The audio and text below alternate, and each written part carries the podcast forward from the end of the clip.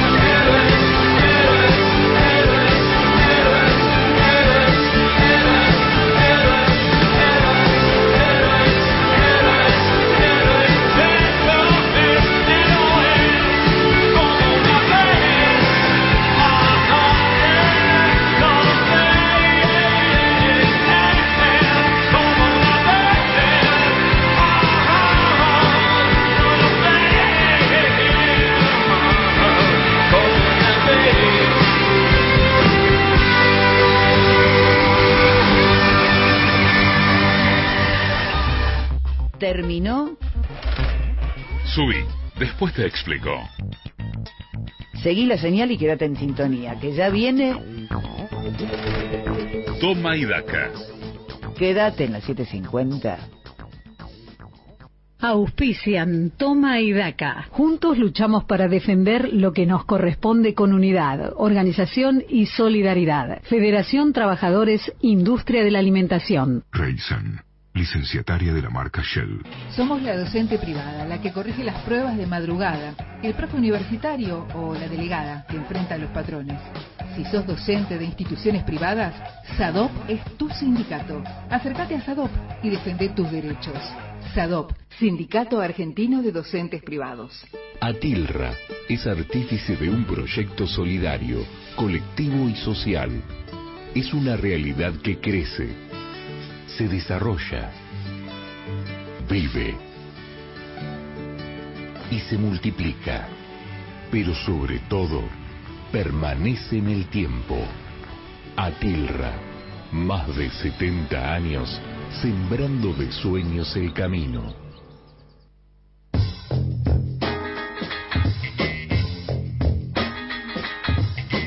Ya comienza Toma y Daca.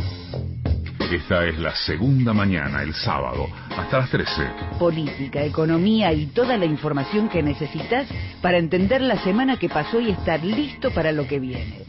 Un equipo para explicarte lo que pasa en tu idioma.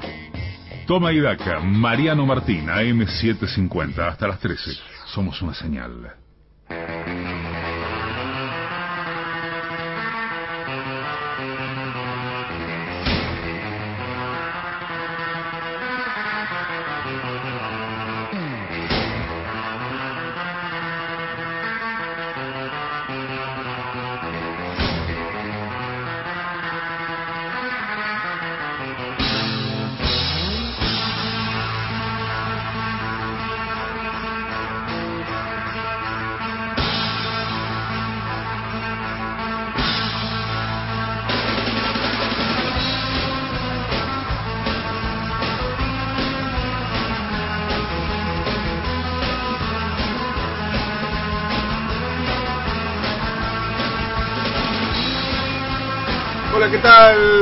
Buenos días. Aquí damos comienzo a una nueva emisión de Toma y Daca en el aire de las 7.50. Este programa que cada sábado quiere hacerte compañía, informarte, entretenerte, sacarte una sonrisa, juntos reírnos de nosotros mismos, pero sobre todo mirar la información y lo que nos pasa desde otro lado.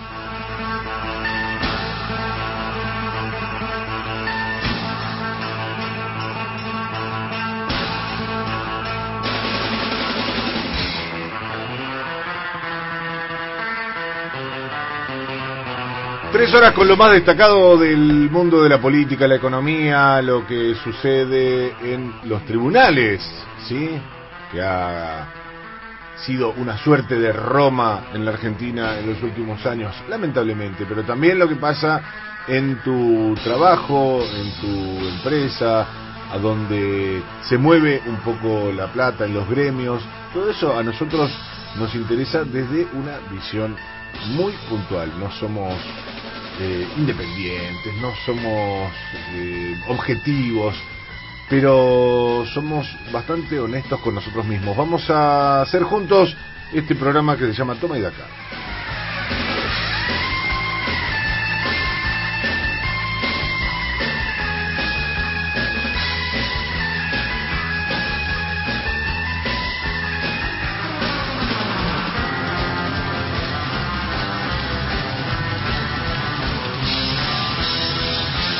Con la operación técnica de la gran Carla Borria y el equipo completo de Toma y Daca que se distribuye de la siguiente manera en la producción.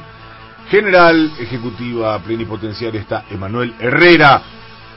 Aquí en el estudio de las 750 estamos con Patricia Bali, con Gabriela Pepe, allá en el éter, vayan a saber dónde, pero siempre presente nuestro community manager, él es Julián Elesbaig, y quien les habla, Mariano Martín. Vamos hacernos, porque lo hacemos juntos este programa, vamos a hacernos muy buena compañía.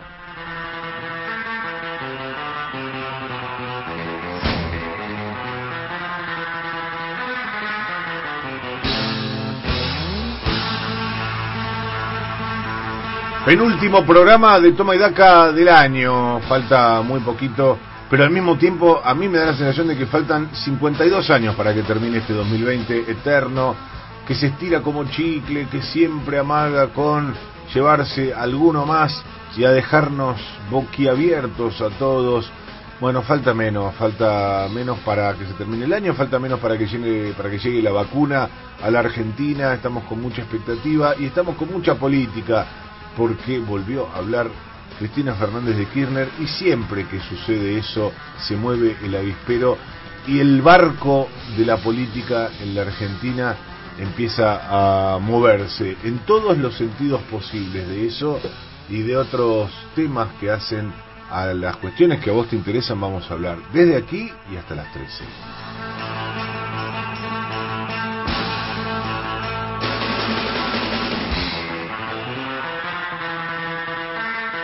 Y quiero saludar a mis compañeras porque ya estamos, ¿eh? ya está dispuesto eh, los mates individuales, por supuesto como manda el protocolo sanitario de las 7.50, está todo muy cuidado, aquí están las divisorias, está la desinfección, y aquí están Patricia Bali y Gabriela Pepe para saludar a toda la audiencia de la 750 y contarnos de qué va el programa. Hola Pato, hola Gaby, ¿cómo va? ¿Cómo andamos? Estamos bien, estamos con resaca probablemente. Claro, tenemos que tenemos que blanquear esta situación.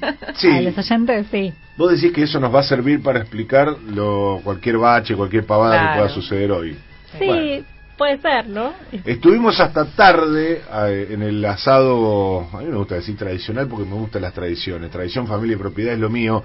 Estuvimos hasta anoche en el asado de Toma y Daca eh, y hasta anoche quiero decir hasta la madrugada porque fue hasta bastante tarde, nos garantizamos que cada uno llegara bien a su destino, nos acostamos a cualquier hora por supuesto, hemos bebido, hemos comido pero aquí estamos con ganas de hacer un gran programa. De ahí a que nos salga bien, yo creo que está lo suficientemente producido, que es lo que siempre tiene de bueno este programa y de lo que se encarga Manuel Herrera. Pero puede fallar y en parte será nuestra responsabilidad y no será tan grave, porque al fin y al cabo, si nos mandamos algún moco en el anteúltimo programa del año, de todos modos queremos decirle que ya hemos hablado con las máximas autoridades de esta emisora y habrá toma y daca 2021, señoras y señores, ya deberíamos haber hecho este anuncio formal en algún otro momento, pero me parece que es una buena oportunidad para decirles, y si quieren ponerse contentos o enojarse con nosotros porque seguimos el año que viene en las 7.50,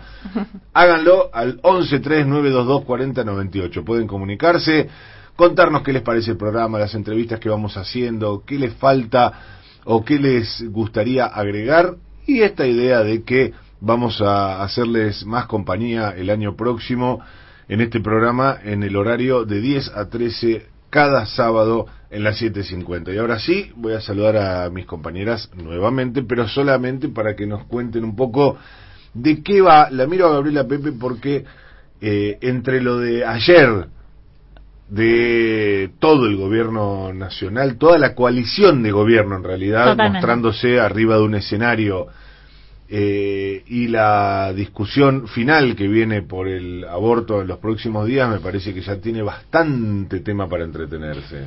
Bueno, vamos a contar un poco. Eh, el gobierno llega a, fin de este año, fin de este primer año eh, de mandato de Alberto Fernández, con la idea de tres cosas, ¿no? Que tiene que mostrar para el año que viene importantes. Una es la unidad, la unidad al frente de todos eso lo vimos ayer claramente en La Plata, en ese acto en el que estuvieron todas las patas de la coalición de gobierno del Frente de Todos, estuvo Sergio Massa arriba del escenario, tal como lo vimos durante la campaña, ¿no? Cristina, Alberto Fernández, Sergio Massa, Máximo Kirchner, Axel Kisilov sobre el escenario. Me contaron que ese acto lo armó Cristina. ¿No? Este, y que lo viene pensando hace bastante y que un poco la idea era esta, este, mostrar esta foto de, unidad para fin de año. Eh, el gobierno tiene, entonces digo, tres cuestiones, ¿no? O, cuatro cuestiones, si quiere. La unidad, la vacuna, vamos a hablar sobre todos los conflictos que hubo, idas y vueltas, este, de esta semana y las contradicciones con respecto a la vacuna, que claramente es uno de los ejes principales eh, y que hay un tema ahí, ¿no? Porque es un tema demasiado delicado y esta semana tuvimos muchas, muchas contradicciones. Eh, la legalización del aborto, en la que el presidente se está involucrando personalmente en, en, la ley está llamando a los senadores, está hablando con los gobernadores, el presidente, el presidente de la Cámara de Diputados, Sergio Massa, todos los que vimos ayer en ese, en ese escenario tienen, están involucrados directamente en la discusión por la legalización del aborto. ¿Por qué? Porque para el gobierno es bueno, fue una promesa de campaña, va a quedar, es, un, es una ley que va a quedar como un mojón en la historia, eh, es una ley que va a marcar un antes y un después de la vida de las mujeres de este país, como digo en su momento, no sé, fue el voto femenino, como fue el matrimonio igualitario, como fue, bueno, hay muchas, muchas cosas y va a quedar así. Entonces, por eso está involucrado directamente el presidente, está involucrada Cristina, eh, está involucrado Sergio Massa, están todos empujando para que salga la ley antes de fin de año. Eh, y por otro lado, eh, obviamente la expectativa por el rebote económico. Y ahí viene un poco, no me voy a meter en terreno de pato, pero un poco lo que planteó Cristina ayer, ¿no? Más allá de eh, los que no se animen, los que tengan miedo, vayan a buscar otro laburo, que está claro que Cristina está marcando eh, que está perdiendo la paciencia, por algunos errores que ella ve en, en el gobierno, en la gestión de gobierno. Qué sutil que es cuando quiere la vicepresidenta. lo dije por carta, lo te mandé un telegram, te mandé un WhatsApp, lo dije por carta, bueno, este... La próxima es con nombre y apellido, Eh, lo dijo claramente. Eh, pero más allá de eso hay otro punto que marcó y es que, eh, como dijo Sergio, refiriéndose a Sergio Massa, va a haber un rebote económico el año que viene. El punto es cómo se distribuye ese crecimiento. ¿Quién se queda con ese crecimiento que va a tener la Argentina? Ahí es donde Cristina después marca esto, ¿no? Va a haber que pelearse con los poderosos para volver a tener lo que ella dice, este, ella marca, ¿por qué ganamos? ¿No? Dice en 2019, dice, ¿ganamos por la unidad? Sí, pero si la gente hubiera vivido mal los 12 años y medio de gobierno kirchnerista, no nos hubieran votado igual. Entonces ella lo que dice es, bueno, hay que pelearse con los que hay que pelearse, en esta puja por quién se queda con la distribución, ¿no? Eh, con, el crecimiento. Sí, y de paso me parece que le suma también al, porcentaje de responsabilidad en, el triunfo electoral a la propia eh, vicepresidenta, porque lo que está diciendo es la unidad, yo fui una parte, si se quiere un tercio o quizás un poco mm. más, obviamente, por el caudal de votos. Pero la otra parte es lo de los 12 años, donde ahí sí que hay eh, una adjudicación plena de eh, esa de esa de esa gestión que no le cabe eh, por lo menos en los últimos años ni a Sergio Massa ni a, ni a Alberto Fernández. Sí, bueno, un poco por eso vive su capital, ¿no? pero lo que dice es, bueno, yo puse todo mi capital político en esta sociedad que tenemos nosotros, ¿no? Y ahí viene su queja, esto no está funcionando. Ella apunta sobre determinadas cuestiones. Después el presidente retoma un poco, habla del tema de la justicia, habla de la corte. Está claro que Cristina, uno de los puntos de, los, de las áreas a las que apunta tiene que ver con la justicia, porque habla de lo fair, porque lo que dice es eh, no es una persecución a líderes populares, sino que es un disciplinamiento para los que no se para, para que no se animen otros a pelearse con los que hay que pelearse. Habla de los ROE, de que Augusto Costa y, y Axel Kicillof están procesados en una causa por los ROE, ¿no? Los derechos de, exportación. Eh, lo que dice es, nosotros pudimos, eh, ¿por qué la gente podía comer carne? Bueno, porque cuidábamos la mesa de los argentinos, porque había un cupo, ¿no? Para las exportaciones. Bueno, eso es lo que básicamente dice, bueno, si hay que, pelear, que, pelearse, hay que pelearse, y va a haber que encarcelar, y si te, te vienen con una causa judicial, te vienen con una causa judicial, ¿no? Este, pero lo que dice Cristina ayer es, yo acá puse todo mi capital político, y este, el autito este no está funcionando como yo quiero. ¿No? Bastante explícita la vicepresidenta de la Nación que pasó de los funcionarios que no funcionan directamente a decir, ministros, ministras, si no tienen ganas, que vayan a laburar de otra cosa. Pato Balí, contame un poco cómo viene la economía en la Argentina en este fin de año. Y para este fin de año, un poco a colación de lo que venía contando Gaby, eh, el tema de la preocupación está, obviamente, bueno, en, el control de la inflación y lo que va a ser la puja distributiva, ¿no? El año que viene, eh, porque los datos de este año, los últimos que, conocimos esta semana, son espantosos. O sea, obviamente estamos en, en medio de, una pandemia todavía y eso afectó mucho a la economía. Este, pero bueno, el, INDEC eh, mostró esta semana que en, en lo que es eh, Ciudad de Buenos Aires y Gran Buenos Aires, el 50% de, de, la población perdió ingresos.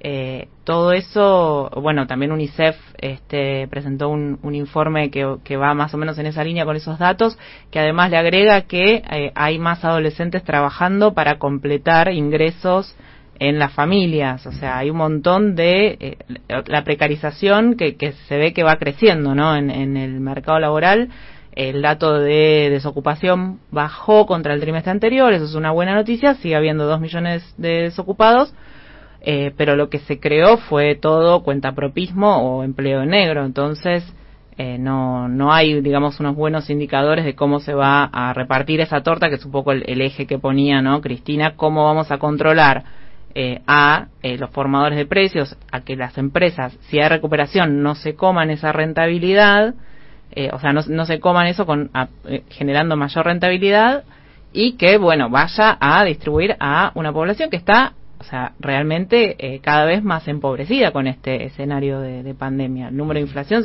el de pobreza oficial se va a conocer el año que viene de este periodo pero digo, UNICEF, eh, la UCA ya marca un 44%, sabemos que, que va a estar en, ese, en esa línea. y mucho más grave para los menores, ¿no? La situación de pobreza. La, de los chicos es terrible porque eh, es, llega al 60%. 6 de cada 10. O sea, 6 de cada 10 chicos. Es realmente alarmante pensando, bueno, en toda la recuperación futura, ¿no? Crecimiento. Eh, así que ese es un poco hoy el, el, foco que está poniendo el gobierno en precios, cómo, cómo hacer para controlar. La verdad que la estrategia no está del todo clara, digamos, hay algunos, eh, algunos mandatos de, de, obviamente, de, de, tratar de controlar que no haya aumentos abusivos y demás, pero es muy difícil también en, en este escenario, este, donde, bueno, además hay otras dificultades, como por ejemplo, que también hay restricciones a las importaciones. Digo, no, no, no, no digo que haya que importar para eh, mantener los precios, pero siempre tener un mercado cerrado te hace más difícil eh, esa competencia, ¿no? Hay que ver si la ley de góndolas eh, funciona como, como se espera y bueno, un montón de interrogantes sobre qué va a pasar con la inflación, que además el punto central es que eh, hay un montón de, o sea, este año el déficit se cerró con emisión. Eso es un montón de emisión, o sea, uno puede ser, digamos, más ortodoxo o menos ortodoxo, y abonar más a la teoría de que la emisión genera inflación o no, pero bueno, la cantidad de pesos que se volcó este año al, al mercado lo que hace es, sí, presionar la inflación y hay que ver cómo eso se, se esteriliza, digamos, cómo se invierte como para que no eh, impacte, que no se vaya todo a, a, precios. No te prometo que te vamos a decir exactamente cómo lo va a hacer el gobierno, porque creo que el gobierno no lo sabe todavía cabalmente, estamos esperando un acuerdo con el Fondo Monetario y un montón de variables que todavía no están resueltas, pero lo que te puedo asegurar es que Pato te va a dejar al final de este programa, probablemente más preocupado, pero con un poco más de información y eh, las ideas bastante más claras. Ayer el único ausente, digamos, eh, físicamente, pero por supuesto estaba eh, presente con nosotros de manera espiritual, era probablemente la persona que le aporta mayor profundidad, mayor eh, cultura, educación y mucho más a este programa que muchas veces se pierde en los recovecos de la coyuntura, pero no va a lo importante. Por eso, para presentar a quien está a cargo de la sección de lo importante en Toma nuestro community manager, nuestro gurú espiritual y coach ontológico, además de pedagogo de fuste, él es Julián Ellensweig, a quien quiero saludar para saber de qué se trata lo que tiene preparado para hoy, Julián. ¿Cómo va? Muy buenos días. Buenos días, buenos días. Más allá de ser eh, community manager y pedagogo de fuste, soy eh, cool hunter y trendsetter. o sea, capto la tendencia de moda y además impongo propias y yo creo que en 2021 sobre todo teniendo en cuenta el panorama que acaba de plantear Patricia Bali, va a ser el de asados virtuales, como el que he tenido ayer. Gente que pueda acceder a la carne se reunirá en forma presencial y quienes no estén en condiciones de abonar su parte en el asado se sumarán a distancia a través de las redes sociales e imaginarán el sabor de la comida. 2021, asado virtual, recuérdenlo, lo escucharon primero en Toma y Daca. Julián, eh, tenemos hoy escuelita de los sábados, quiero quedarme tranquilo con ello porque hay algunos eh, chicos que eh, ya empiezan las vacaciones y yo no sé si acá seguimos iluminando o no al, al alumnado. ¿Hay regreso a las aulas? No. ¿Hay barbarie? Sí. Ajá. Por lo tanto, hay escuelita de los sábados de Toma y Daca. Mientras esas dos condiciones, mientras esos dos factores estén activos y de esa manera combinados, habrá escuelita de los sábados de Toma y Daca tipo a doce y media. Yo no voy a pasar lista, pero sé muy bien quién está y quién no. Así que voy a combatir el flagelo del ausentismo. Qué importante. Gracias, Julián, qué importante porque ahora le tenemos que sumar lo de trendsetter, lo de, bueno, qué sé yo, influencer probablemente. Son demasiados cargos, pero se los merece todos.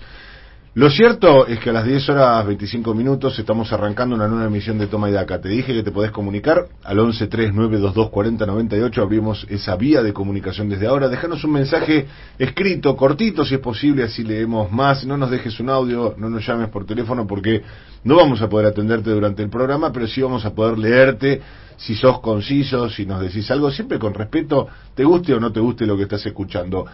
Lo que también tengo para decirte a las 10.25 es que estamos en línea con una protagonista.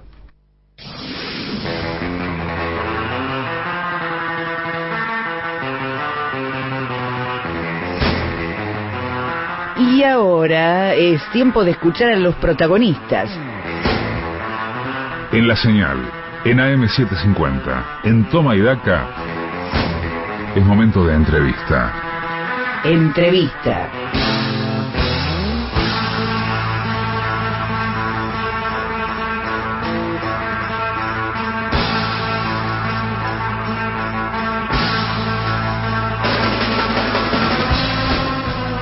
Y en la previa, decíamos, el penúltimo programa del año y donde estamos mirando, entre otras cosas, la votación sobre tan trascendental que viene por delante respecto de la legalización del aborto en la Argentina. Estamos en comunicación telefónica con Elizabeth Gómez Alcorta. Ella es ministra de Mujeres, Géneros y Diversidad. Buen día, Gómez Alcorta, Mariano Martín y el equipo de Toma y Daca. La saludamos. ¿Cómo va?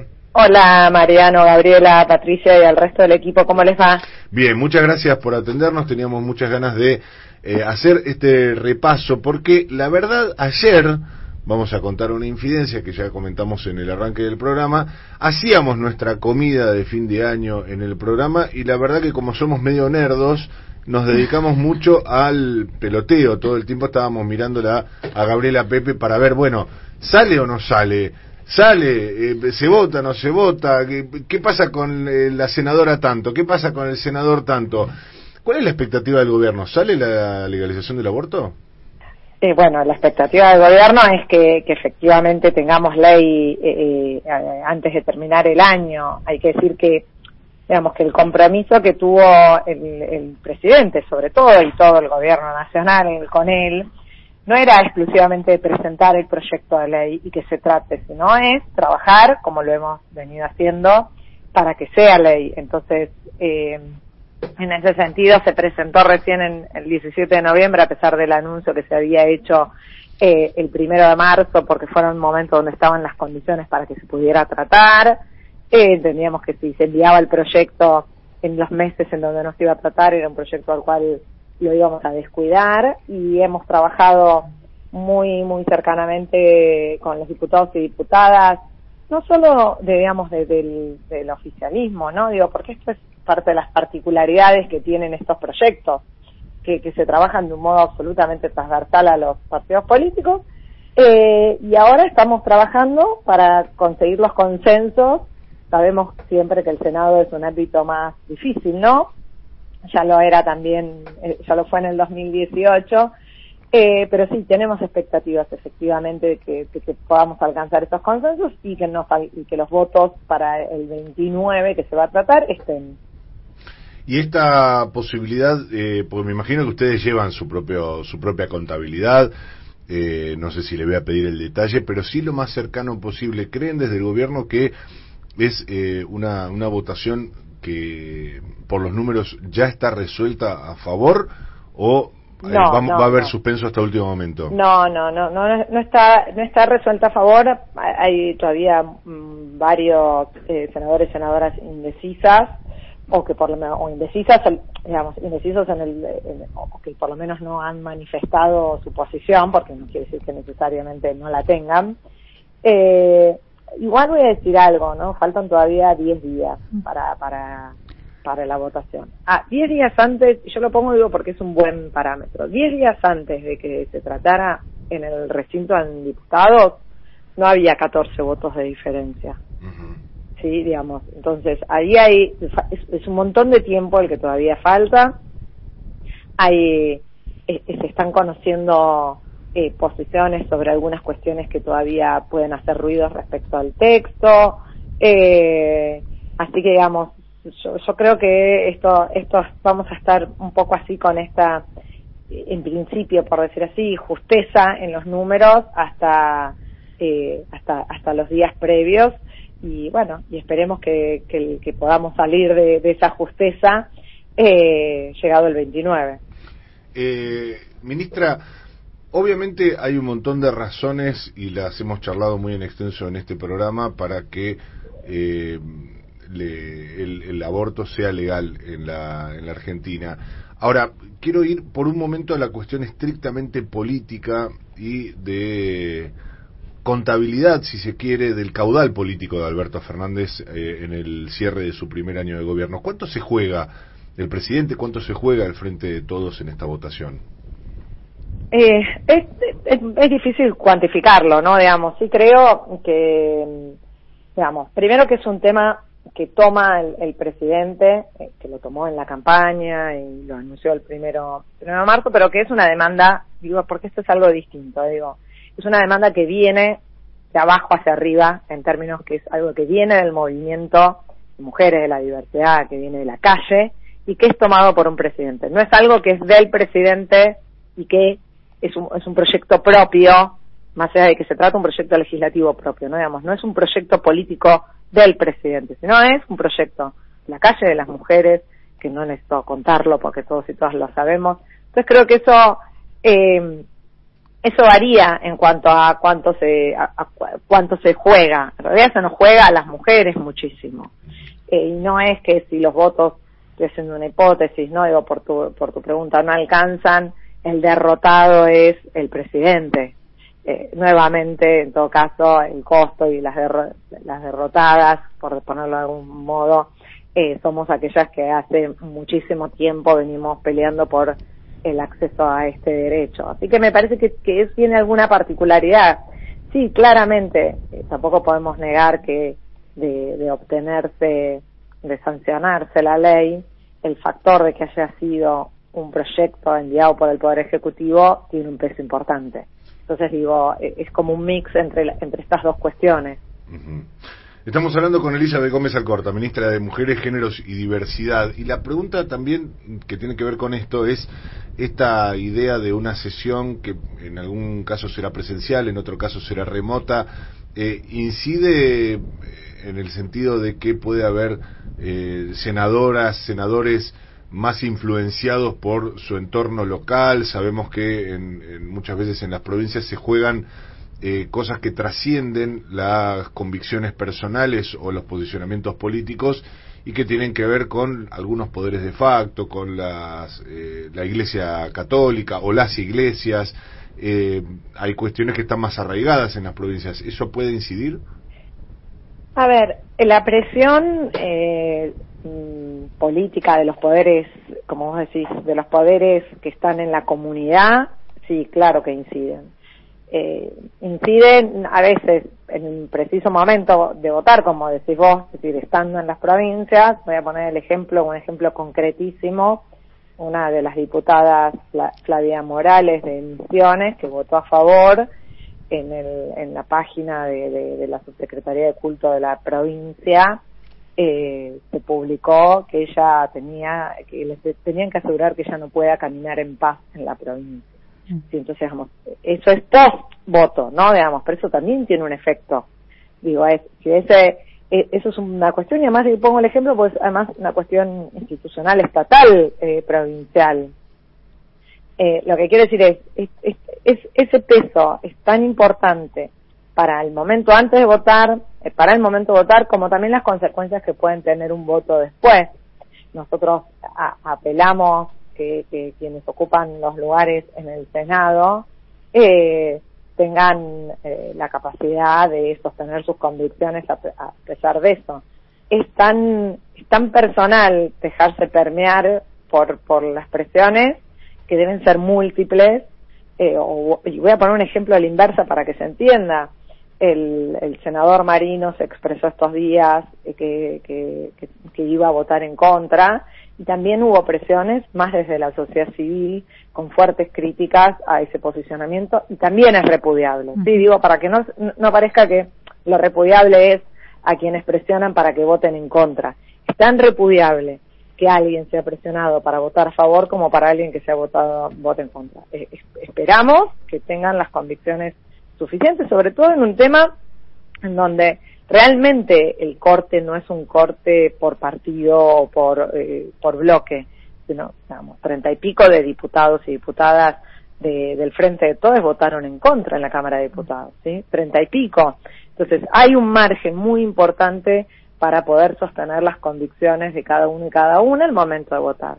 Que esas convicciones no se vean tenidas por las presiones de cualquier tipo que haya, Igual es preocupante porque lo que venimos viendo es que esas presiones existen eh, porque se entienden que, que, que cumplen un, digamos, eh, que son pueden llegar a ser efectivas y eso lo tenemos que repudiar, las tenemos que poner en la mesa eh, desde cada uno de los lugares. Nosotros, yo lo he hecho cuando hubo scratches en las, en las casas, en los domicilios. Mm. Eh, por ejemplo, de Facundo Suárez Lastra, en la casa de la madre, del, en el negocio de la madre y del padre de la diputada Carolina Galeana en Entre Ríos. Estas presiones hay que repudiarlas porque ponerlas en la mesa, mostrarlas, visibilizarlas, decir que eso es algo absolutamente antidemocrático, absolutamente antidemocrático, entiendo que nos puede ayudar a que se disipen o que ocupen otro lugar y reforzar el ámbito de convicciones que tiene que tener cada senador y senadora en, en, en el momento del voto. Elizabeth, ¿cómo estás? Buen día, Gabriela Pepe te saluda. Hola, Gabriela, ¿cómo andás? Muy bien. Eh, Vos recién decías, eh, las que nos jugamos todo en esto somos las mujeres y además, este, bueno, recién estabas repasando todo lo que eh, vino pasando en los últimos días, los scratches. Sabemos que los senadores eh, todas estas semanas estuvieron diciendo vienen recibiendo eh, mails eh, con amenazas, con videos totalmente violentos. Estamos viendo eh, eh, los carteles en la calle también, este, son muy, son muy intimidatorios. Te pido como una reflexión más conceptual, ¿no? ¿Por qué esta discusión genera este nivel de violencia que se está viendo que es eh, yo creo que va como increciendo, ¿no? Estos, eh, no sé si vos coincidís, digo, estos últimos días fue como sí, subiendo. Sí, y digo, ¿por qué? ¿Qué es lo que se está jugando? Primero sí, vemos que, que ha ido increciendo ese nivel de, de, de tensión o de, de, beligerancia que hay sobre el tema. Uh -huh.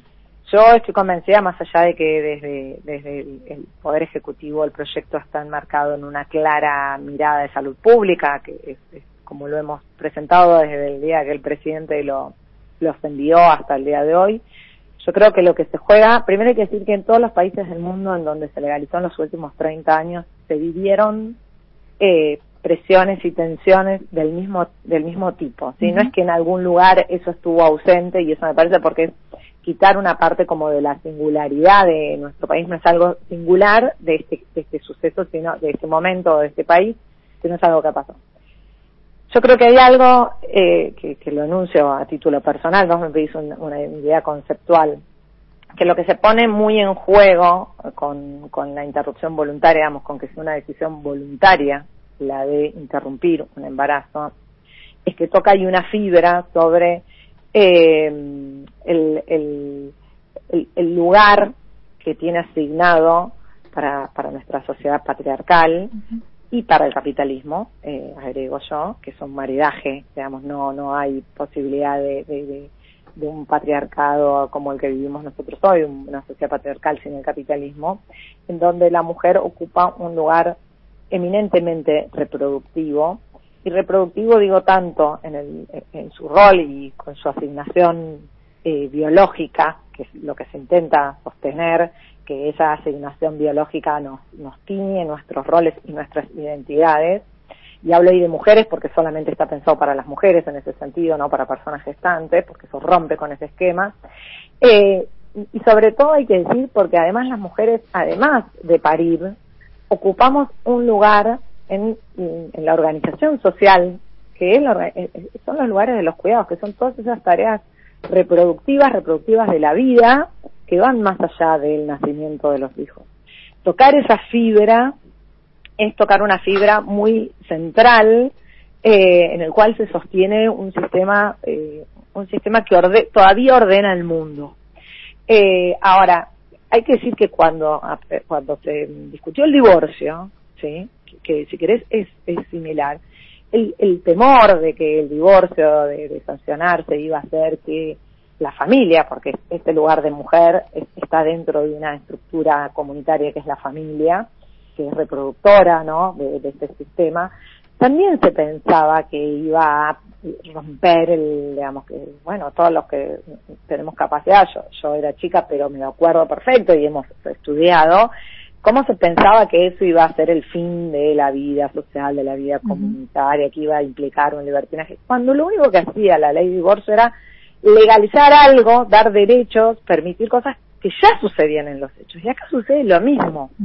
¿no? Porque, digamos, es, es, dar derechos, en este caso es dar seguridad a ciertas prácticas que hoy existen, que se pueden negar, como se negaban las, las separaciones, de hecho, e hice el divorcio otorgaba posibilidades en términos de derechos y acá sucede no, pero lo mismo sucedió con la ley de matrimonio igualitario. Mm.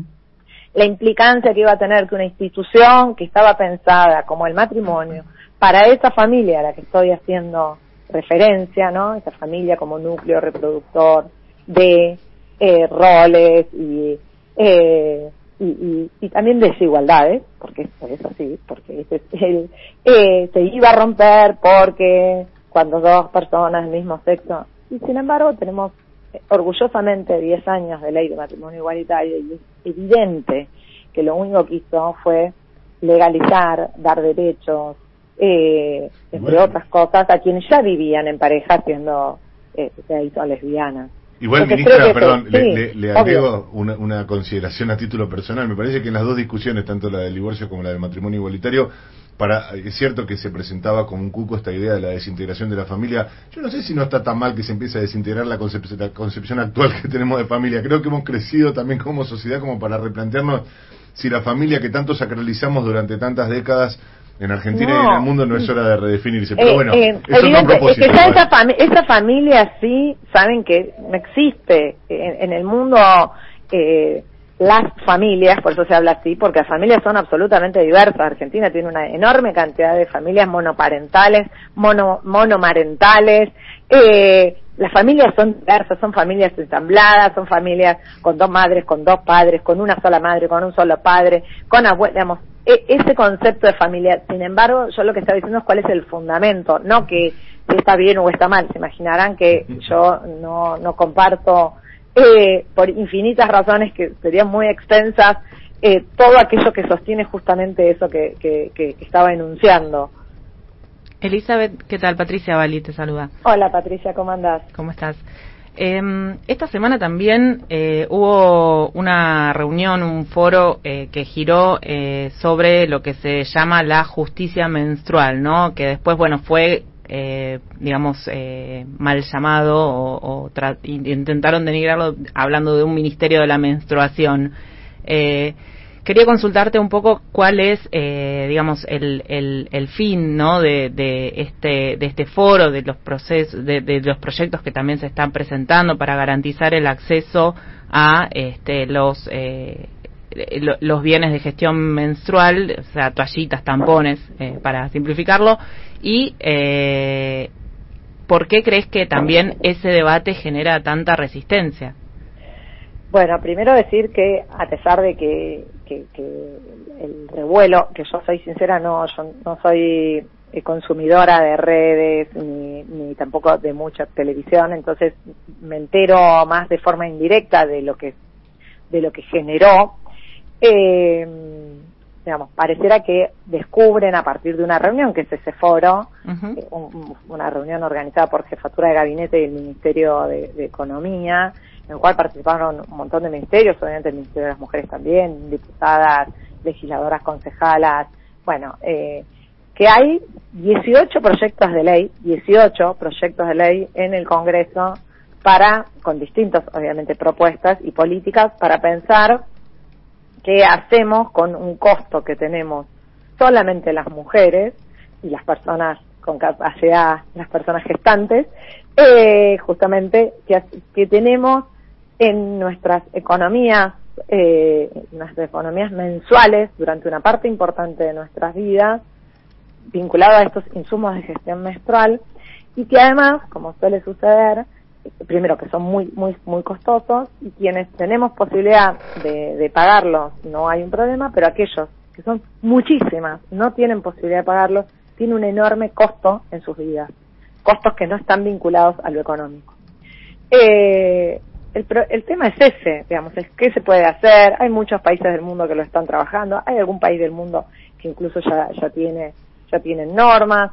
Eh, ese foro lo que se gener, lo, lo que, lo que planteó es poner el tema en la agenda, eh, es pensar los proyectos, es pensar distintas propuestas y además hay un plus que es poder pensar, además de esto, que es en clave de justicia social, ¿no? Eh, pues decimos, bueno, eh, ¿qué- ¿qué, qué sucede con aquellas, de aquellas familias, estoy aquellas familias eh, con vulnerabilidad económica que tienen varias hijas, ¿no? Digamos, cómo el- ese costo eh, tiene un tiene un diferencial muy importante y no muchísimos no se pueden hacer cargo.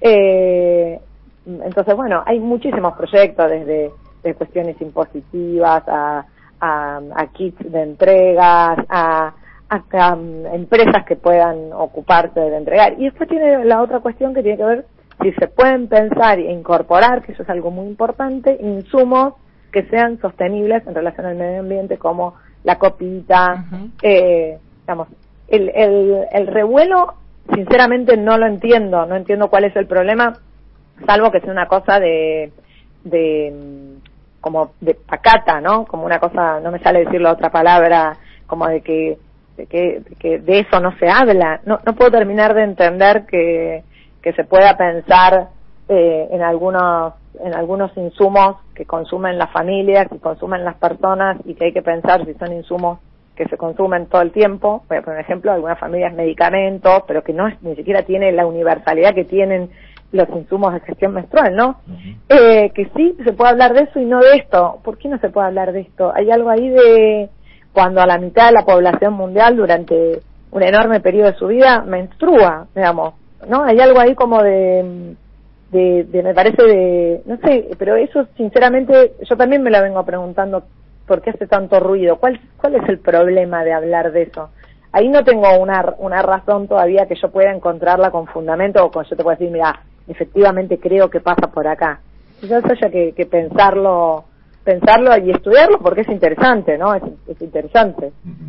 Ministra, la cambio, la cambio de tema porque ayer, bueno, obviamente estuvimos todos, con, seguimos con mucha atención el acto donde el Frente de Todos participó eh, en su totalidad y obviamente los recortes eh, están en torno de las palabras de la vicepresidenta de la Nación y su mirada respecto de algunos ministros. Pareciera que hay una suerte de obsesión, no, pero sí eh, secuencia de señalamientos de la vicepresidenta sobre el funcionamiento de algunas áreas de gobierno. Eh, ¿Cómo lo, lo siguió ese discurso? A ver, primero decir que el acto ayer tiene una contundencia en términos de unidad a un año de gobierno hacia adentro del Frente de Todos y hacia afuera, que es lo que lo primero que hay que destacar, ¿no? Digamos, eh, eh, tiene una relevancia política para mí increíble. Después, sobre lo que dijo la vicepresidenta en un discurso eh, efectivamente muy ordenador, con ejes, eh, muy, muy, muy interesante. Yo creo que ahí habló de ministros, de legisladores, porque digo, porque el recorte decir que solamente habló de los ministros y las ministras eh, y no de los legisladores que también hizo mención en la misma frase, yo lo escuché, es un recorte, digamos, es como que alguien diga, dijo que los legisladores que no estén, no, dijo los ministros y los legisladores. Y creo que efectivamente lo que está diciendo es que en un momento como el que estamos hay que tener mucha convicción para llevar adelante todo lo que hay que hacer, que es muchísimo, y no tener miedo. Y además hay que vincularlo con el Laufrar, porque también dijo, eh, en una, yo hablo de esto porque además es un tema que particularmente ustedes saben, a mí me, me, involucra por mi, por mi, por mi carrera profesional y por mi actuación en los últimos años, que el mayor riesgo que tiene el Laufer, que es cierto que es para, digamos, para criminalizar, para estigmatizar, para, digamos, para sacar de la cancha a políticos y políticas, a dirigentes, pero también puede tener un efecto, como ella dijo, disciplinador, que es que cada uno mejor no hago, mejor no digo para no ser atacado, para no terminar con una causa judicial. ¿Sí? Yo lo leí en esos términos, entonces decir, el que no tenga las condiciones suficientes y necesarias para asegurarse que tenga que hacer lo que tenga que hacer, a consecuencia, porque esto hay que decirlo, en el, en el, en el mundo, como está pensado, en, sobre todo en la región y en estos últimos tiempos, gestionar puede implicarte necesariamente que cuando vos termines, si, si gana un gobierno que tiene como política la persecución a la oposición, es que terminemos con una causa judicial. Y esto hay que decirlo así, es un costo que uno tiene que asumir en el momento que decide asumir esos cargos. Yo digo, ¿no? Es decir, bueno, está bien, si vos querés ser ministro, ministra, legislador, legisladora, tenés que poder asumir que esto es una de las consecuencias. Y si a vos, por pensar en esa consecuencia, no gestionas lo que tenés que hacer y no haces lo que tenés que hacer, es mejor que efectivamente le dejes ese lugar a otro o a otra. Para mí es perfecto esto. Digamos, no, no le veo, no le veo ningún ningún problema. Y si alguien le ve algún problema es porque desconoce cómo son las reglas del juego en las que en los últimos años nos han llevado eh, el, macrismo centralmente, digo, eh, yo lo estoy pensando, eh, espías, persecuciones, causas judiciales, ayer esto estaban en ese escenario con causas judiciales, eh, muchos de los que estaban hablando, de los seis que estaban hablando, muchos de los que estaban del otro lado.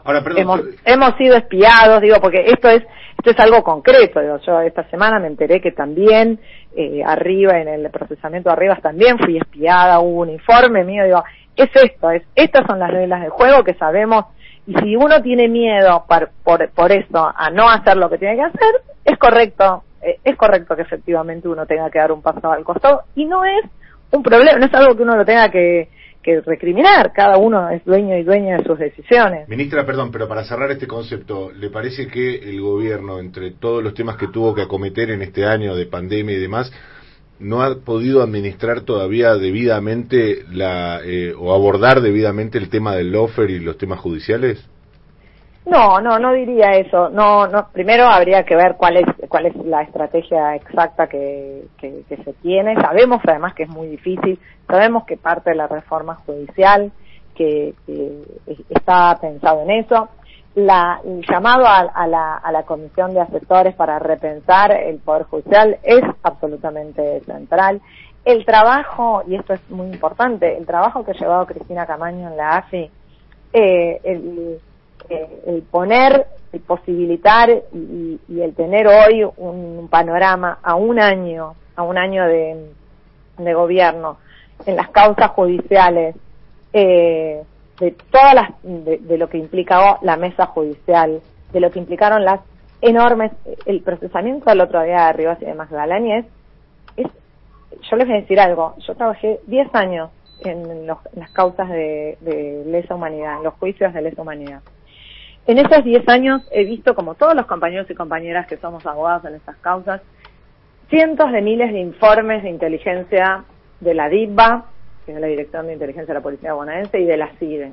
Esos informes son exactamente iguales, pero estoy diciendo exactamente iguales que los que se pueden leer, eh, de los que leemos, y que es un llamado, son largos esos procesamientos a que se lean en esos procesamientos y en esas resoluciones judiciales.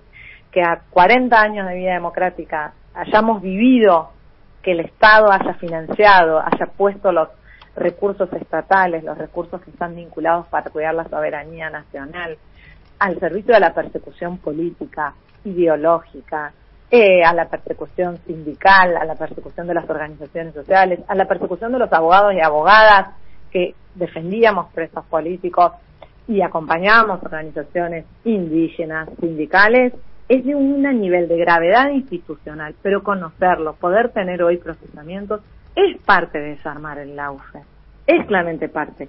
Es muy difícil suponer que hay una varita mágica o una fórmula mágica para desarmar algo en el cual se montó, algo en el cual importantes vínculos corporativos de los poderes judiciales, porque no es solamente de un poder judicial, esto no sucede, no sucedió solo en Comodoro Pi, en los poderes judiciales provinciales, en los poderes judiciales, estuvieron al servicio de, eh, de estas persecuciones políticas y ahora podemos también decir del disciplinamiento, ¿no? De un enorme disciplinamiento. Ahora, hay que transformar esas organizaciones, porque lo que tiene de particular el, sistema de, la organización judicial es que los cargos son de por vida.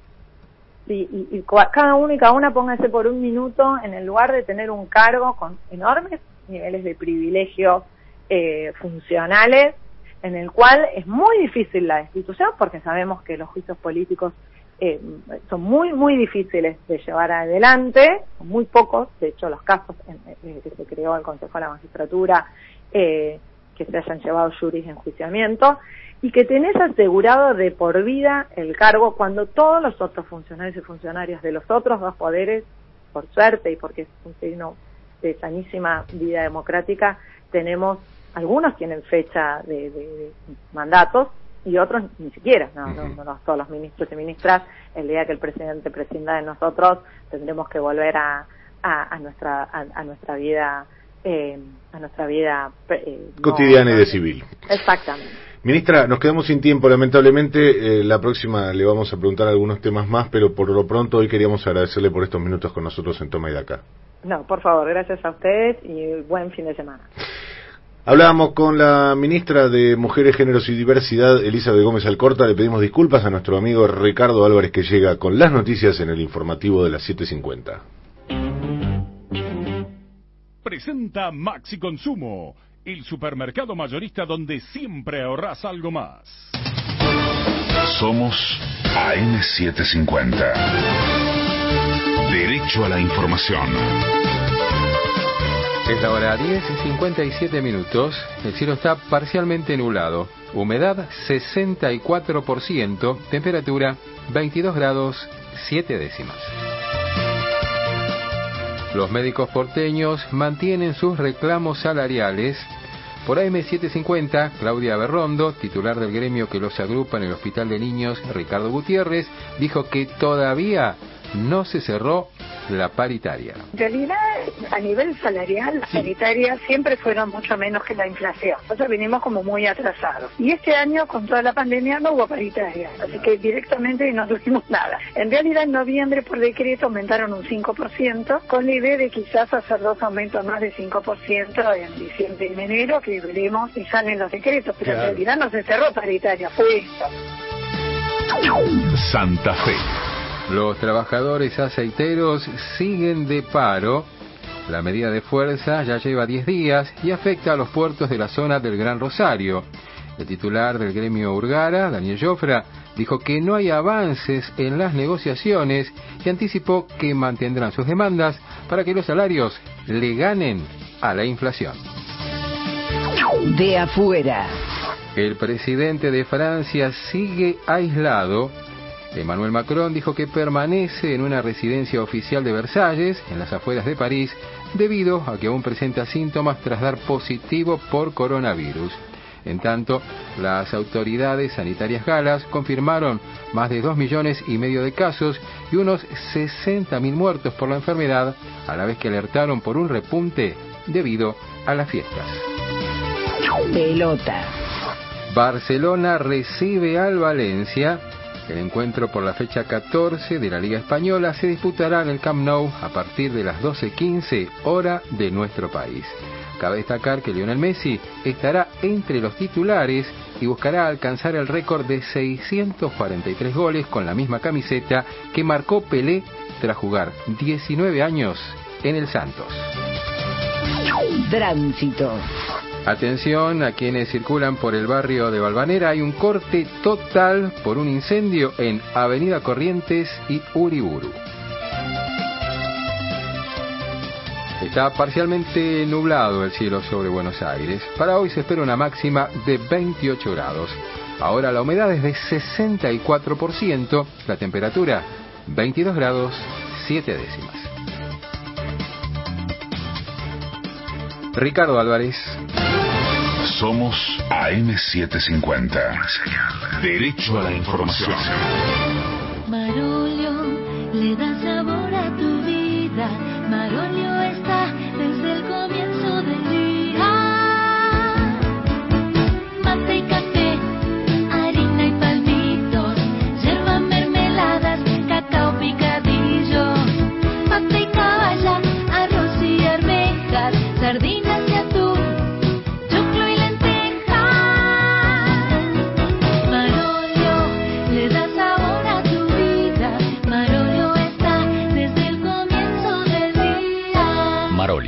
de las marcas más elegidas por los argentinos.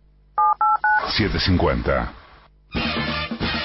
Llegan las fiestas a Coto y hasta el domingo tenés pollo entero Coto llevando 3 kilos o más a 84 pesos con 90 por kilo. Cordero entero congelado a 459 pesos con 90 por kilo. Pavita condimentada congelada sadía a 450 pesos por kilo. Y tomate redondo a 45 pesos por kilo. Coto, 50 años celebrando con vos. Mecánica de los descuentos en www.coto.com.ar. Es difícil que volvamos a vivir un año como el 2020. Y aunque no lo elegimos, es el tiempo que nos tocó. Tuvimos que gobernar lo desconocido. Sabemos que este año que se va no pudimos hacer todo lo que esperábamos, pero sí hicimos lo que no podía esperar. Llamamos a las cosas por su nombre. Entre todos y todas, logramos ese tiempo necesario para reconstruir la salud pública y universal. Nuestro país volvió a salir en los titulares como un país que no quería deber, sino crecer, pero con la gente adentro. Por eso este año, unidos, empezamos a escribir el diario de la reconstrucción argentina y de lo que queremos ser como país. Reconstrucción Argentina. Argentina Presidencia. Si tuviste COVID-19, podés ayudar a salvar vidas. Dona tu plasma. Legislatura de la Ciudad Autónoma de Buenos Aires. Estrella de noche, estrella de día, es el mismo pañal que siempre te cuida. Estrella en la plaza, estrella en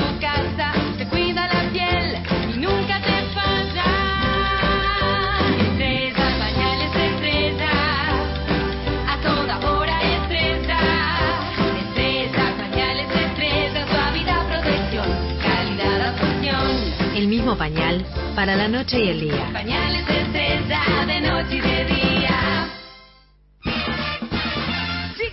A Coto y hasta el domingo 80% de descuento en la segunda unidad llevando dos productos iguales en Villavicencio Botella por 2 litros, Rumba, Amor y Pampers, en golosinas y confituras navideñas y en todos los budines y pan dulces. 3x2 en jugos en polvo seleccionados, 40% de descuento exclusivo de nuestra comunidad en vinos finos, espumantes, champañas, sidras y bebidas fit. Coto, 50 años celebrando con vos. Mecánica de los descuentos en www.coto.com.ar. Sangomás y Walmart te traen semana de ofertas. Hasta el jueves 24, aprovecha 50% en la segunda unidad en gaseosas seleccionadas, 30% en muchas marcas de sidras, espumantes y champán. Además, 25% en marcas seleccionadas de aperitivos y vinos y 3x2 en pan dulce, budines, turrones y confituras. Y no te pierdas las cajas navideñas para la mesa para regalar a partir de 299 pesos. Beber con moderación prohibida la venta de bebidas alcohólicas a menores de 18 años. Promoción válida para consumo familiar en todas las tiendas Walmart y Sangomás del país del 18 de noviembre al 24 de diciembre del 2020 o hasta agotar stock, lo que ocurra primero. Es difícil que volvamos a vivir un año como el 2020. Y aunque no lo elegimos, es el tiempo que nos tocó. Tuvimos que gobernar lo desconocido. Sabemos que este año que se va no pudimos hacer todo lo que esperábamos, pero sí hicimos lo que no podía esperar. Llamamos a las cosas por su nombre. Entre todos y todas, logramos ese tiempo necesario para reconstruir la salud pública y universal. Nuestro país volvió a salir en los titulares como un país que no quería deber, sino crecer, pero con la gente adentro. Por eso este año, unidos, empezamos a escribir el diario de la reconstrucción argentina y de lo que queremos ser como país. Reconstrucción Argentina. Argentina Presidencia. Vuelve el teatro al Caras y Caretas.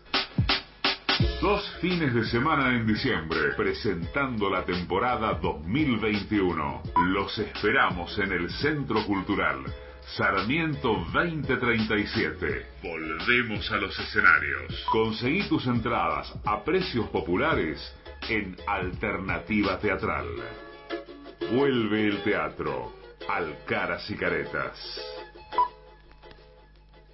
Una señal. Toma y daca. De 10 a 13 en AM750.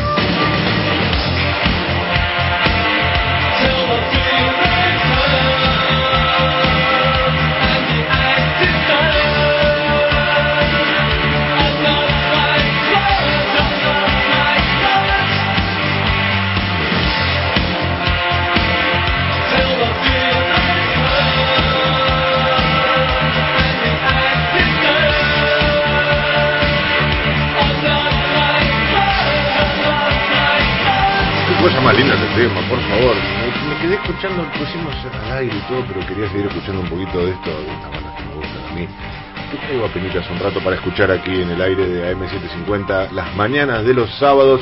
Está hermoso el día, ¿eh? la verdad que está celestísimo. Ahora no hay que pedir permiso para salir, pero tenés que salir con el barbijo.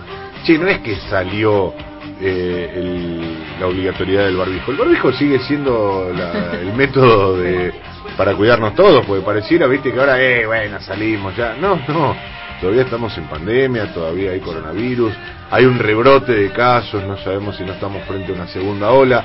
Cuidémonos, yo sé que está un poco más cerca la vacuna, sé que todos lo estamos viendo ahí a la vuelta de la esquina, pero incluso habiendo un escenario de vacuna, todavía falta un montón de trecho para que la población argentina esté a salvo del coronavirus. Con lo cual, salgamos con el barbijo, seamos responsables, no nos amuchemos, esperemos un poquito que falta menos. Mensajes que llegan al 11 3922 4098, acordate que también te podés comunicar a través de otras vías que tenemos, que son las redes sociales, arroba toma y daca radio. Ahí con esa dirección nos encontrás en Twitter, en Instagram, en Facebook.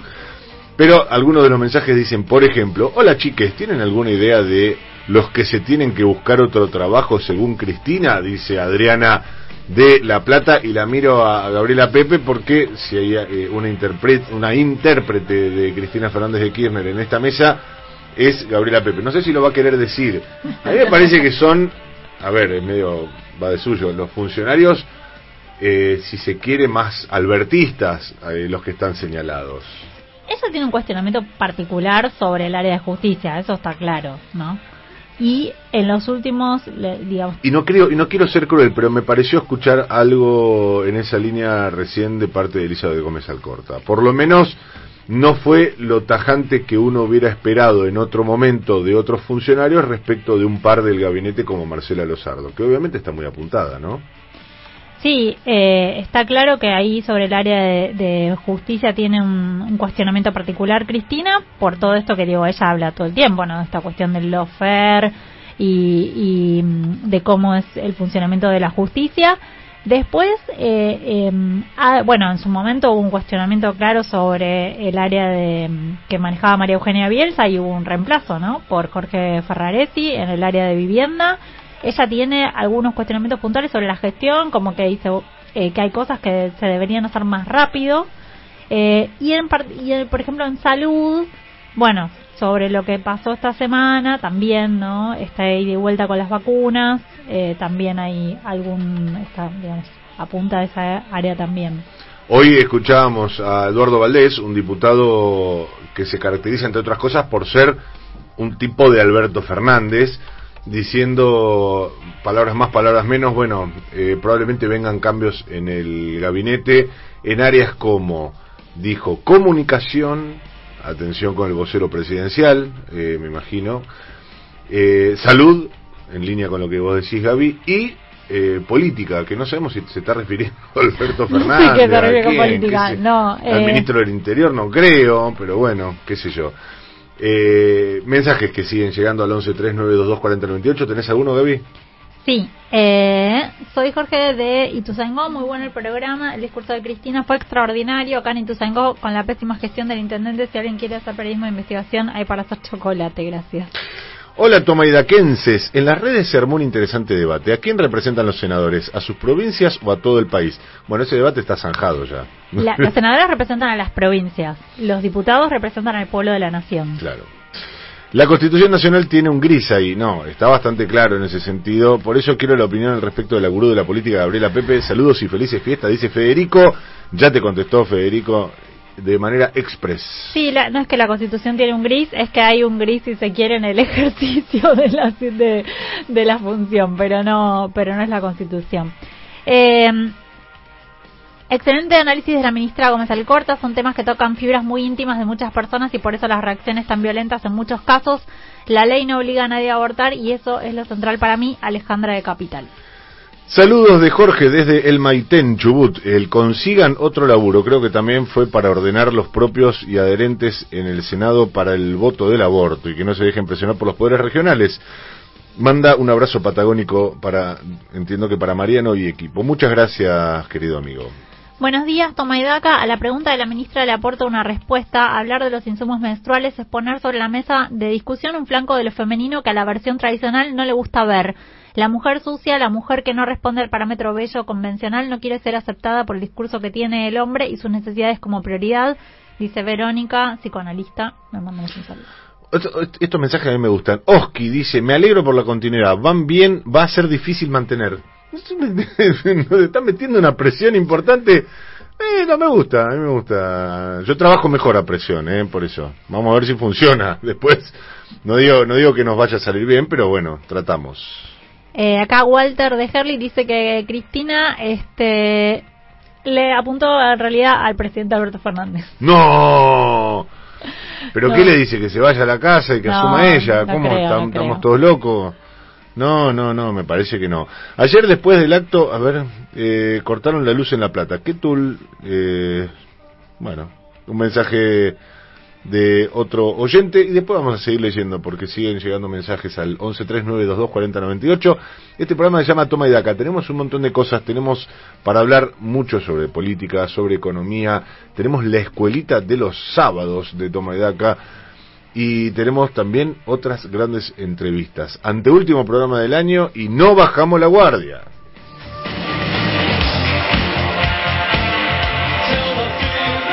Toma y daca. AM750. 750. Hasta Papá Noel sabe que puede contar con el Banco Nación. 40% de descuento en compras de supermercado pagando con QR de BNA+. Y además, 30% de descuento y hasta 12 cuotas sin interés en indumentaria y juguetes con las tarjetas de crédito Nativa Mastercard y Nativa Visa. Porque en estas fiestas y siempre, para el Banco Nación, cada argentino y cada argentina cuentan. Argentina Unida. Costo financiero total 0,0%. Promoción válida del 18 de diciembre de 2020 al 24 de diciembre de 2020. Tope de devolución para compras con BNA más 2.000 pesos por cliente durante la vigencia de la promoción y 1.500 pesos por transacción para compras abonadas con tarjetas de crédito Nativa Mastercard y Nativa Visa del Banco Nación. Excluye versiones corporativas. Consulta condiciones, comercios aéreos y vigencia particular de la promoción en www.bna.com.ar. Marolio le da sabor a tu vida.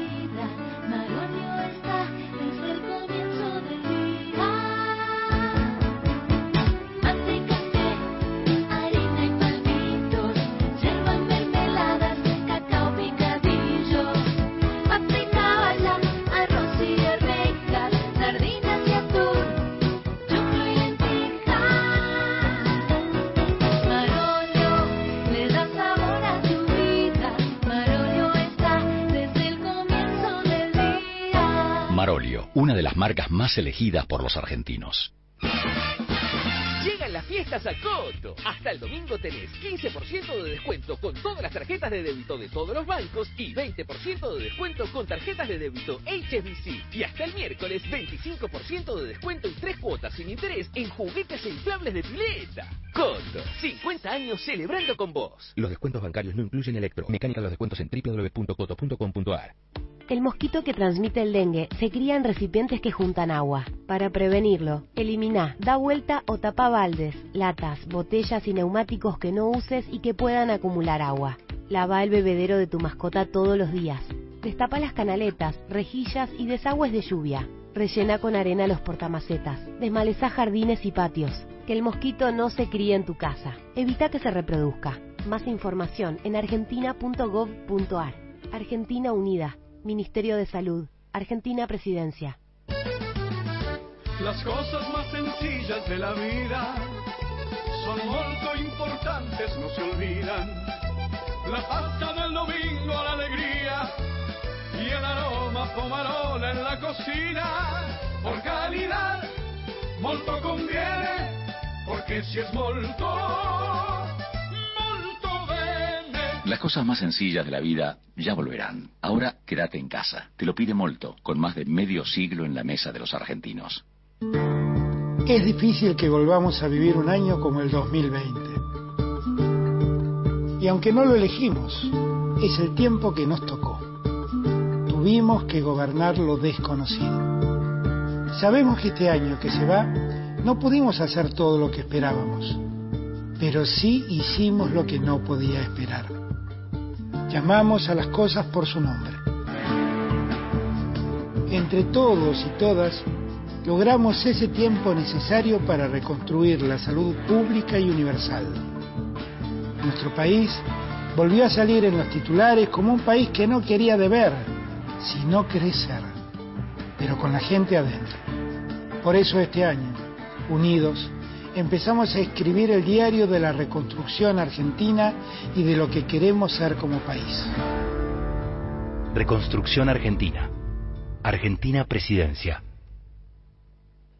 Coto, que todo lo bueno comience. Hagamos que choquen nuestras copas por habernos encontrado y porque fue mirar el cielo, besar tus manos. Coto, 50 años celebrando con vos. Una señal. Seguimos en Toma y Daca. Toma y Daca. Un equipo para explicarte lo que pasa en tu idioma.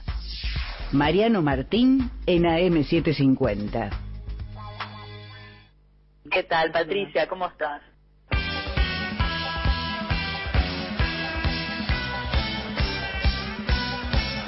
La economía en Toma y Daca es con Patricia Valle.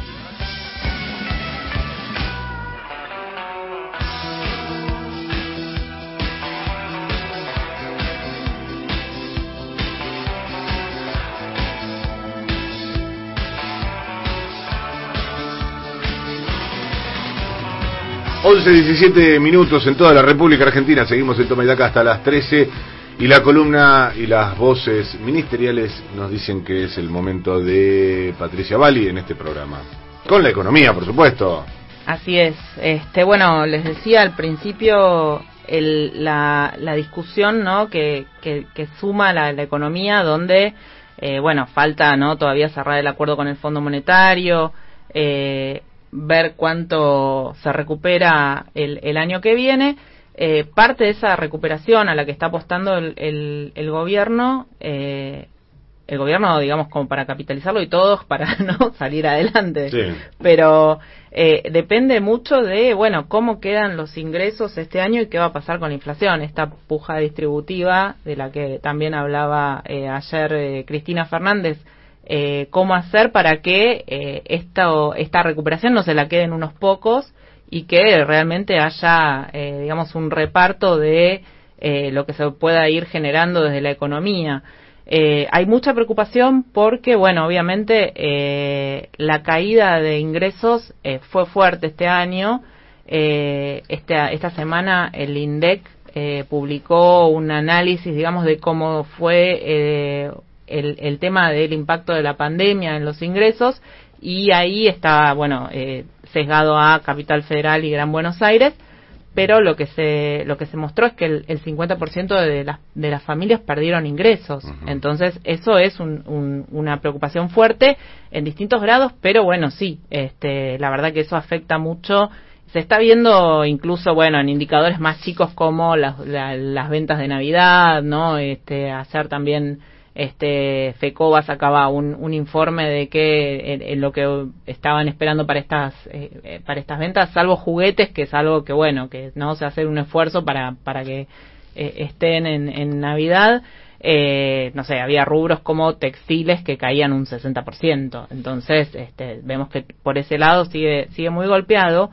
Y a eso se suma particularmente la situación de los más chicos, porque también en la misma línea que el informe de- del INDEC, eh, UNICEF hizo un análisis esta semana donde se vio exactamente lo mismo, que también era eh, más del 40% lo de los que habían perdido ingresos, con esta eh, el- el- la gravedad de que, bueno, el 60% de los chicos va a terminar el año eh, en familias que no llegan a cubrir una canasta básica. por debajo de la línea de la pobreza. Eh, Pato, déjame a ver si, si peloteamos brevemente este tema, porque obviamente eh, se resaltaron algunos aspectos del discurso de Cristina más que otros, pero la parte donde habla de ingresos me parece que es central. Y es central por dos razones. Primero porque dice algo muy importante. Dice, el año que viene eh, no hay que dejar que, eh, en el mejor de los casos, se empate. Eh, los salarios tienen que ganarle a la inflación y las jubilaciones tienen que ganarle a la inflación. Yo por lo menos me quedo o rescato, si no escuché mal, esa parte. Eh, y eso es importante por dos razones. Primero porque el año que está terminando, todos perdieron y perdimos, algunos eh, acercándose a la inflación, otros por goleada. Nadie, y, o prácticamente nadie le ganó a la inflación, nadie mejoró su situación de poder adquisitivo, y cuando digo nadie me refiero a asalariados, a personas que viven de un ingreso fijo, no estoy hablando ni de rentistas ni de, ni de grandes empresarios. Con lo cual me parece que ahí hay un señalamiento de Cristina a su propio gobierno, pero al mismo tiempo no deja de ser, y acá capaz que me armo un problema, pero un poco gatopardista, porque el kirchnerismo tampoco era tan dispendioso. Eh, hubo años donde efectivamente el salario y las jubilaciones le ganaron holgadamente a la inflación, pero en los últimos años también había una profunda restricción y una visión más, si se quiere, fiscalista de la economía, más este, ajustada, donde eh, los salarios eh, le empataban los salarios de convenio eh, y las jubilaciones en algún momento también perdían, con lo cual eh, ahí hay, no te digo un doble discurso, pero sí hay un pedido de Cristina hacia Alberto Fernández, entre comillas, que no se cumplimentó en esa etapa. Claro. Sí, es un poco el, el eterno equilibrio, ¿no? Que, que hay que buscar y que hay que tratar de, de hacer. Y que el año que viene, la verdad, o sea, no, no quiero ser pájaro de mal agüero, pero la verdad es que son pocos los que creen que los salarios le van a ganar a la inflación de vuelta. Eh, incluso en, en- en las proyecciones más optimistas de, de aumentos salariales, creo que están en torno al 40% en empresas, digamos, de, de, de primer nivel, las que pueden hacerlo, las que están registradas y demás, y, y no, no- o sea, es, con eso no se alcanzaría la inflación prevista para el año que viene. Entonces, la idea, bueno, lo, lo hablamos también en el programa pasado, ¿no? O sea, ya quedó como en el, en el tintero eh, la idea de eh, recuperar lo perdido en los años anteriores. Estamos hablando de, para adelante, tratar de eh, empatar. Se terminó imponiendo, digamos, eh, lo que planteaba Cambiemos, ¿te acordás? Eh, cuando, cuando llegó Triaca al gobierno, que era, este, bueno, no, no se discute más para atrás, se discute para adelante.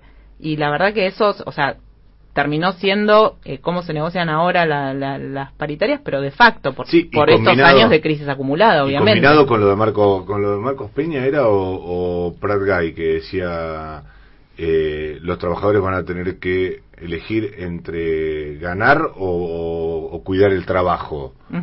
Eh, como, como diciendo, Claro. bueno, aprendan a perder. No digo que estemos en esa situación, pero sí que no es lo mismo una visión expansiva de la economía que dice que, bueno, la inflación hay que bancársela, pero hay que meterle eh, fuego al consumo, que una visión más eh, restrictiva. Obviamente Claro. es muy distinto. Sí, hay, hay, hay mucha cautela, digamos, en, en, en eso, no, digamos, no estamos viendo eh, esa idea de, bueno, fogoneemos el consumo como se, se hacía en algún momento, porque también eh, el, balance, digamos, del año en cuanto a lo que es la emisión monetaria es que se terminan eh, emitiendo este año dos billones de pesos con B larga. Eh, o sea, no les digo los ceros porque es- est- estamos un, un año contándolos. Pero bueno, eh, eso es lo que también Martín Guzmán está tratando de evitar. Cuando presentó el presupuesto dijo el año que viene no va a ser de esa forma, va a ser otro esquema, porque eh, justamente hay este, muchas dificultades hoy por hoy para esterilizar esos pesos. Ahora en diciembre no, porque quizás hay más demanda de, de- de pesos y se puede llevar adelante, pero eh, hay muchas dudas sobre qué va a pasar en, en los próximos meses y si eso va a terminar impactando o no en la inflación. Y la inflación es el otro punto, digamos, en esta pelea por la distribución de la riqueza y de los ingresos, es, bueno, ¿qué va a pasar entonces eh, con los precios? Y ahí eh, las, las herramientas, digamos, parecen bastante limitadas. Eh, se va a poner este, el foco en controlar, ya empezamos ¿no? con, con algunos sectores que como construcción, digamos, pero la verdad que es muy difícil este, también hacer un seguimiento de todos los precios y de todos los lugares eh, en, en, en, el país, distintos comercios, así que bueno, eso es como mucho más este, restringido el margen de maniobra y ahí va a estar la, la, la otra pelea y la otra advertencia, ¿no? No se queden con, eh, no traten de aumentar la rentabilidad con lo que vaya a generarse ahora de, de crecimiento eh, o, o de, sí, de- de- digamos, de, mayor este volumen de riqueza en la economía, a ver quién se lo queda. Esa va a ser una pelea. Si se lo quedan este, los empresarios para colchonarse, eh, bueno, obviamente el, el consumo va a sufrir y van a terminar sufriendo las empresas. No es una rueda porque tampoco hay este, un, gran consumo en el exterior, entonces estamos eh, todos un poco circunscritos por los próximos años a lo que va a ser eh, la Argentina. Entonces, bueno, ahí va a haber que tener mucho cuidado para evitar justamente esos abusos. Dijiste eso y me, se me representó la imagen de les hablé con el corazón y me respondieron con el bolsillo y me dio un poco de tristeza y de, y de preocupación. Pero bueno, vamos a tratar de ir llevándolo. Enseguida retomamos eh, los temas de la economía, los temas de la política. Viene la columna de Gabriela Pepe, viene eh, la escuelita de los sábados de Julián Ellensweig, un poquito más de música, más entrevistas. Tenemos un gran programa por delante y te vamos a hacer una excelente compañía hasta las 13. Esto se llama Toma y Daca. 750.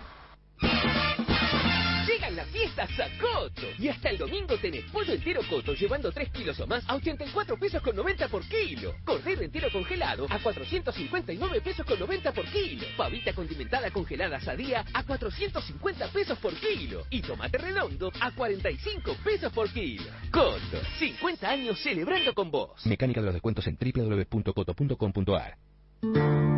Es difícil que volvamos a vivir un año como el 2020.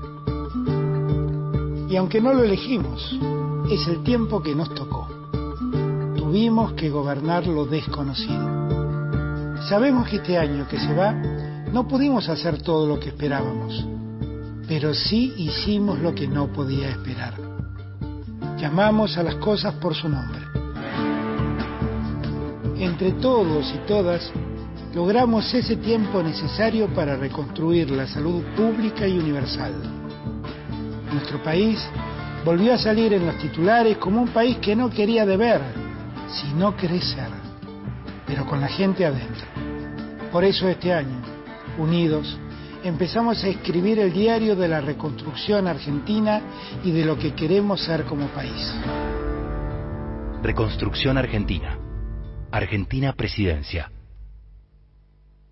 En Walmart y Chango Más volvieron los ofertazos XXL especial fiestas. Hasta el miércoles 16 de diciembre aprovecha 3x2 en Clyde, Tang, pastas Marolio, galletitas seleccionadas y mucho más. 50% en la segunda unidad de Coca-Cola Light sin azúcar no retornables, budines y pan dulces de muchas marcas. Además, compra hoy y paga en 3 meses en 12 cuotas sin interés en TV LED, aires acondicionados, heladeras y muchas categorías más. Vení a Walmart y Chango Más. Tenés 14 días para aprovechar miles de super ofertas. Para más información consulte en www.walmart.com.ar o en www.changomas.com.ar.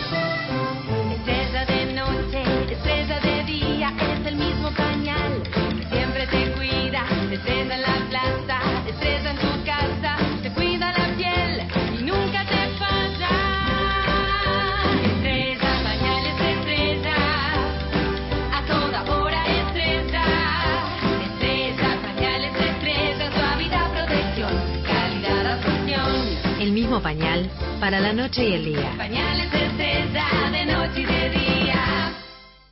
El mosquito que transmite el dengue se cría en recipientes que juntan agua. Para prevenirlo, elimina, da vuelta o tapa baldes, latas, botellas y neumáticos que no uses y que puedan acumular agua. Lava el bebedero de tu mascota todos los días. Destapa las canaletas, rejillas y desagües de lluvia. Rellena con arena los portamacetas. Desmaleza jardines y patios. Que el mosquito no se críe en tu casa. Evita que se reproduzca. Más información en argentina.gov.ar. Argentina Unida. Ministerio de Salud. Argentina Presidencia. Marolio le da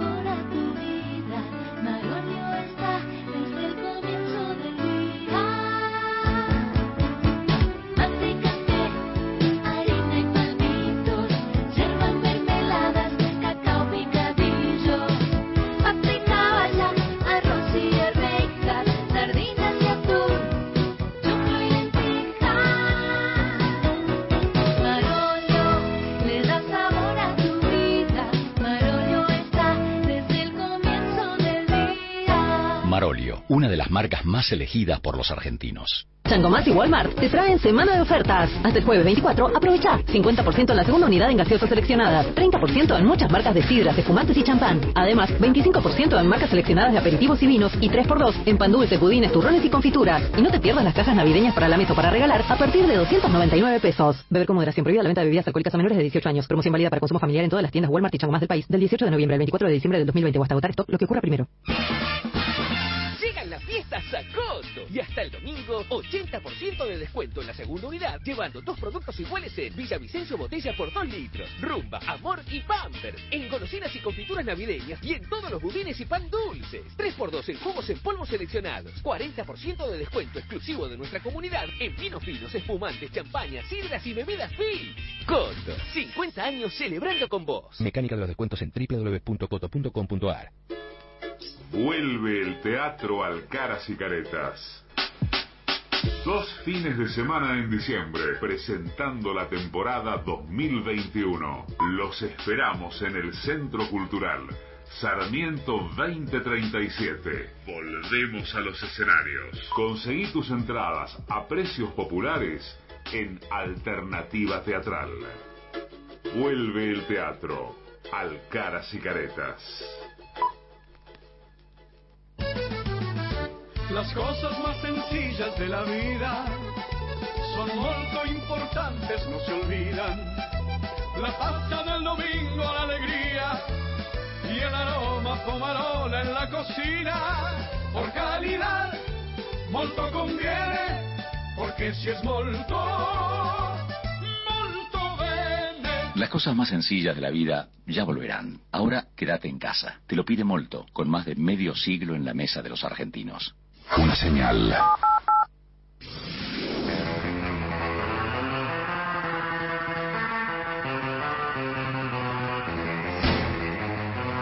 Y ahora es tiempo de escuchar a los protagonistas.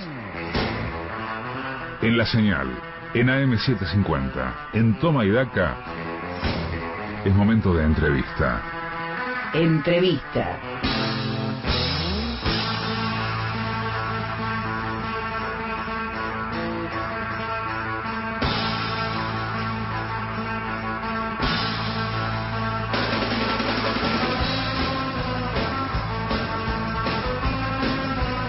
A las 11 horas 33 minutos eh, vamos a retomar una información que comentábamos en el arranque del programa, si mal no recuerdo, pero que tiene que ver con un anuncio que hizo ayer el jefe de gabinete de la Nación, Santiago Cafiero, relacionado con la reglamentación de aquel decreto de agosto pasado cuando eh, el gobierno estableció como servicio público esencial la telefonía celular, eh, la TV por cable, etcétera, etcétera.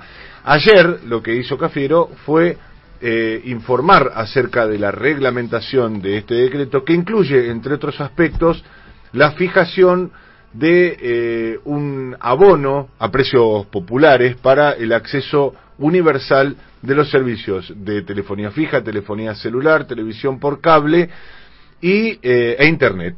De este tema queríamos preguntarle a un protagonista muy importante del sector. Está en comunicación telefónica con nosotros Franco Cecchini. Él es presidente de la Cámara Argentina de Comunicaciones Convergentes. ¿Qué tal Cecchini, Mariano Martini, el equipo de Tomedaca? Los saludamos. ¿Cómo va? ¿Qué tal? ¿Cómo te va? Muy buenos días y mucho gusto en comunicarme con ustedes. Bueno, gracias. Eh, para nosotros está buenísimo porque ya habíamos hablado en agosto, justamente en ocasión, en este programa, en ocasión de la publicación del decreto y ahora que se reglamenta, qué mejor que volver a, preguntarle a quien eh, integra con amplio protagonismo este segmento. ¿Es una buena o mala noticia la que informó ayer el jefe de gabinete para ustedes? Eh, es una mala noticia. ¿Y por qué es una mala noticia? Porque la realidad es que eh, esto no es una reglamentación del decreto 690 del 20. Esto es sencillamente la fijación de precios y, eh, y, la pre- y una prestación básica universal. Eh, con lo cual hay un montón de elementos que están eh, eh, eh, no tenidos en cuenta por el ente regulador. Y yo creo que eh, está hecho a las apuradas y con un montón de deficiencias en, en la regulación eh, que no tiene en cuenta una, una situación como las comunicaciones, que es muy distinta a, a un servicio monopólico como es el gas, eh, el agua o la electricidad. A ver, si podemos desgranar un poquito esta idea de que, hecho a las apuradas, de lo que han visto ustedes hasta ahora de esta reglamentación, ¿en qué aspecto le- les suena que esté mal planteada? En, eh, el modelo, al no ser un modelo monopólico, donde hay un solo proveedor, donde hay competencia entre los sectores, hay eh, zonas del país donde existe competencia efectiva con diversidad de servicios. Algunos dan eh, servicio por fibra óptica eh, con una calidad eh, excelente y otros todavía dan servicio con los cables eh, o heredados de Entel o, cambiados sobre la infraestructura que tenía Entel. Entonces, hablar de un servicio de 5 megas sin saber eh, cómo está brindado ese servicio, cuáles son los costos o cuáles son las particularidades de cada servicio, es, es decididamente equivocado. Vamos a dar un ejemplo. En telefonía rural, eh, dar 5 megas en el interior del interior de la Argentina, o sea, en, una- en la Puna, por ejemplo, no es lo mismo que dar 5 megas en, eh, en la zona de, digamos, San Isidro. Con lo cual, eh, los costos son muy distintos y normalmente las empresas que brindan servicios en el interior de la interior de la Argentina son, son pequeños prestadores que han invertido un dinero considerable y que a lo mejor no están en, en capacidad de soportar ni la prestación básica ni un congelamiento de precios. Ahora, pero esta prestación básica también les impone a las grandes, a los grandes jugadores del sector más obligaciones que a los pequeños, por lo que entiendo. Está segmentado esta esta obligatoriedad, ¿no? No, la segmentación es prácticamente la misma porque eh, hoy el problema que estamos teniendo en Argentina es un problema de oligopolio de hecho. En, en lo que se refiere, por ejemplo, al segmento de telefonía móvil, sabemos perfectamente que tenemos tres operadores, que los tres se dividen el 33% cada uno del mercado, a lo que normalmente nosotros denominamos, sin ser peyorativos, eh, una, una guerra de payasos, ¿no? Donde parece que hay una competencia, pero en realidad lo que existe es un oligopolio de hecho, donde hay una mesa donde se decide la calidad y el precio eh, eh, para los argentinos. ¿Sí? Este, este, este punto no se soluciona de esta forma, sino que se soluciona con mayor competencia. Y la realidad que en el decreto no hubo ninguna reglamentación que permita la eh, un competencia en el sector móvil, que por supuesto es el, el sector más rico de las comunicaciones, y sin embargo impone un montón de restricciones a Internet que todavía no, no permite que llegue a- al 100% de los argentinos, ¿no? Franco, ¿qué tal? Patricia Valí. Eh, Franco, ¿qué tal? Patricia Valí.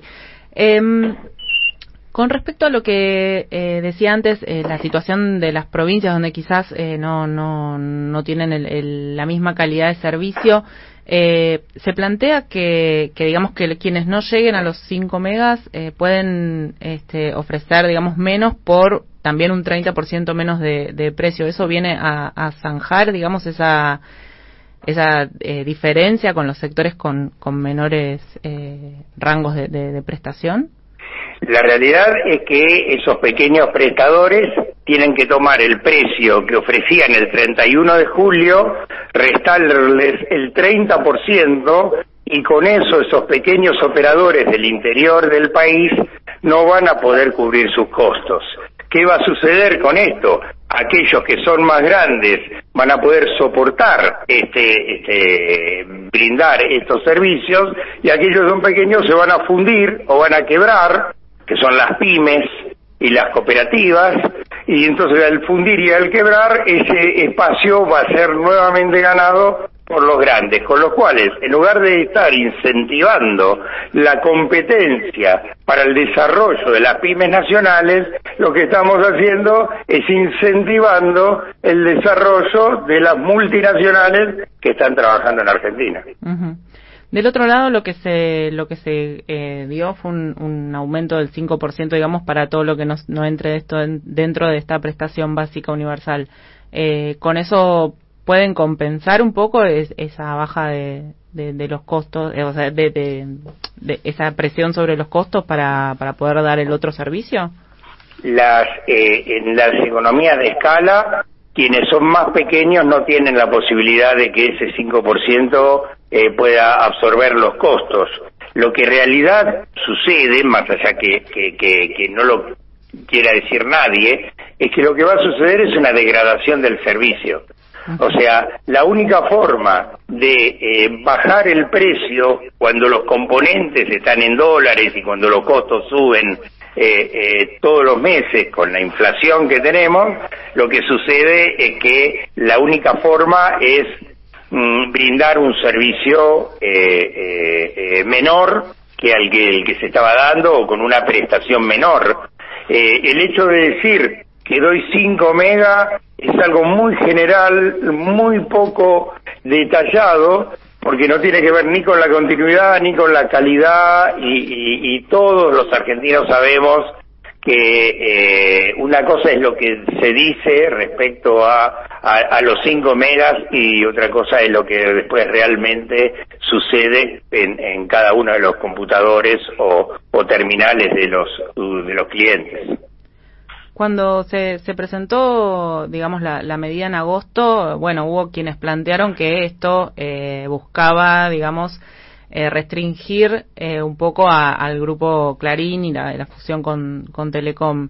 Eh, pero digo, por el, por el escenario que planteaba antes, eh, parece que, que podría ser todo lo contrario, digamos, ter- terminaría beneficiando si, si absorben después a los pequeños prestadores que queden en el camino. Es que yo no quiero hacer futurología, pero la, norma es muy incompleta.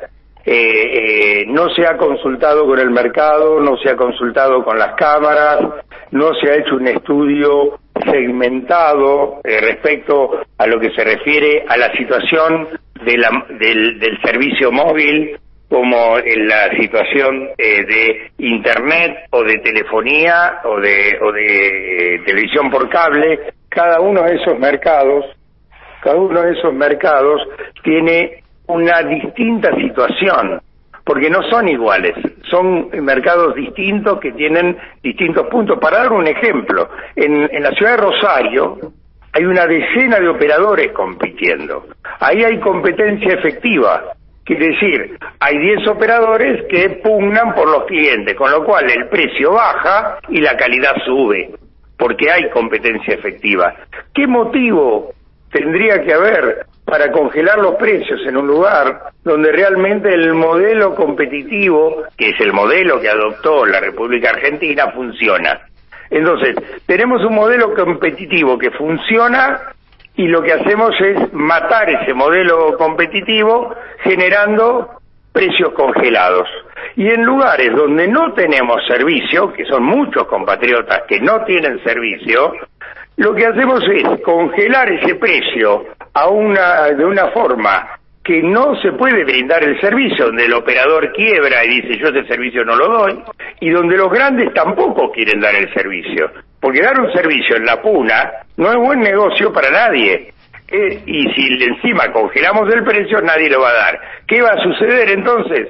Todos se van a concentrar en brindar servicios en los lugares que son rentables y nadie se va a brindar servicios en lugares que no son rentables. A todo esto, el Estado recauda 300 millones de pesos mensuales por servicio universal, que es el aporte del 1% de lo que facturan todas las empresas. No el 1% de lo que ganan, sino el 1% de la facturación. Con lo cual, en promedio, estaría entre el 5 y el 10% de su rentabilidad. No hay tasa más alta en Argentina que lo que pagan eh, el 1% por eh, generar una tasa que tiene que servir para darle internet a los argentinos que no tienen internet. ¿A dónde va ese dinero? ¿Dónde está?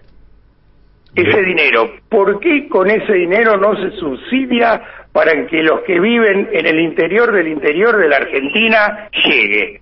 Entonces digo, Digo, esta de- reglamentación... eh, Sechini, ¿de cuánto estamos hablando eh, en, en ese fondo? ¿Se sabe qué acumulado hay? ¿Lo administra ENACOM? ¿Qué le han dicho respecto de- del destino de ese, de ese monto? Bueno, respecto al destino, mucho de ese destino es ARSAT, ¿sí? ARSAT, Eh, sí. En cuestiones globales, ¿sí? Eh, la verdad que nosotros no tenemos el detalle de qué, en qué te- se termina gastando.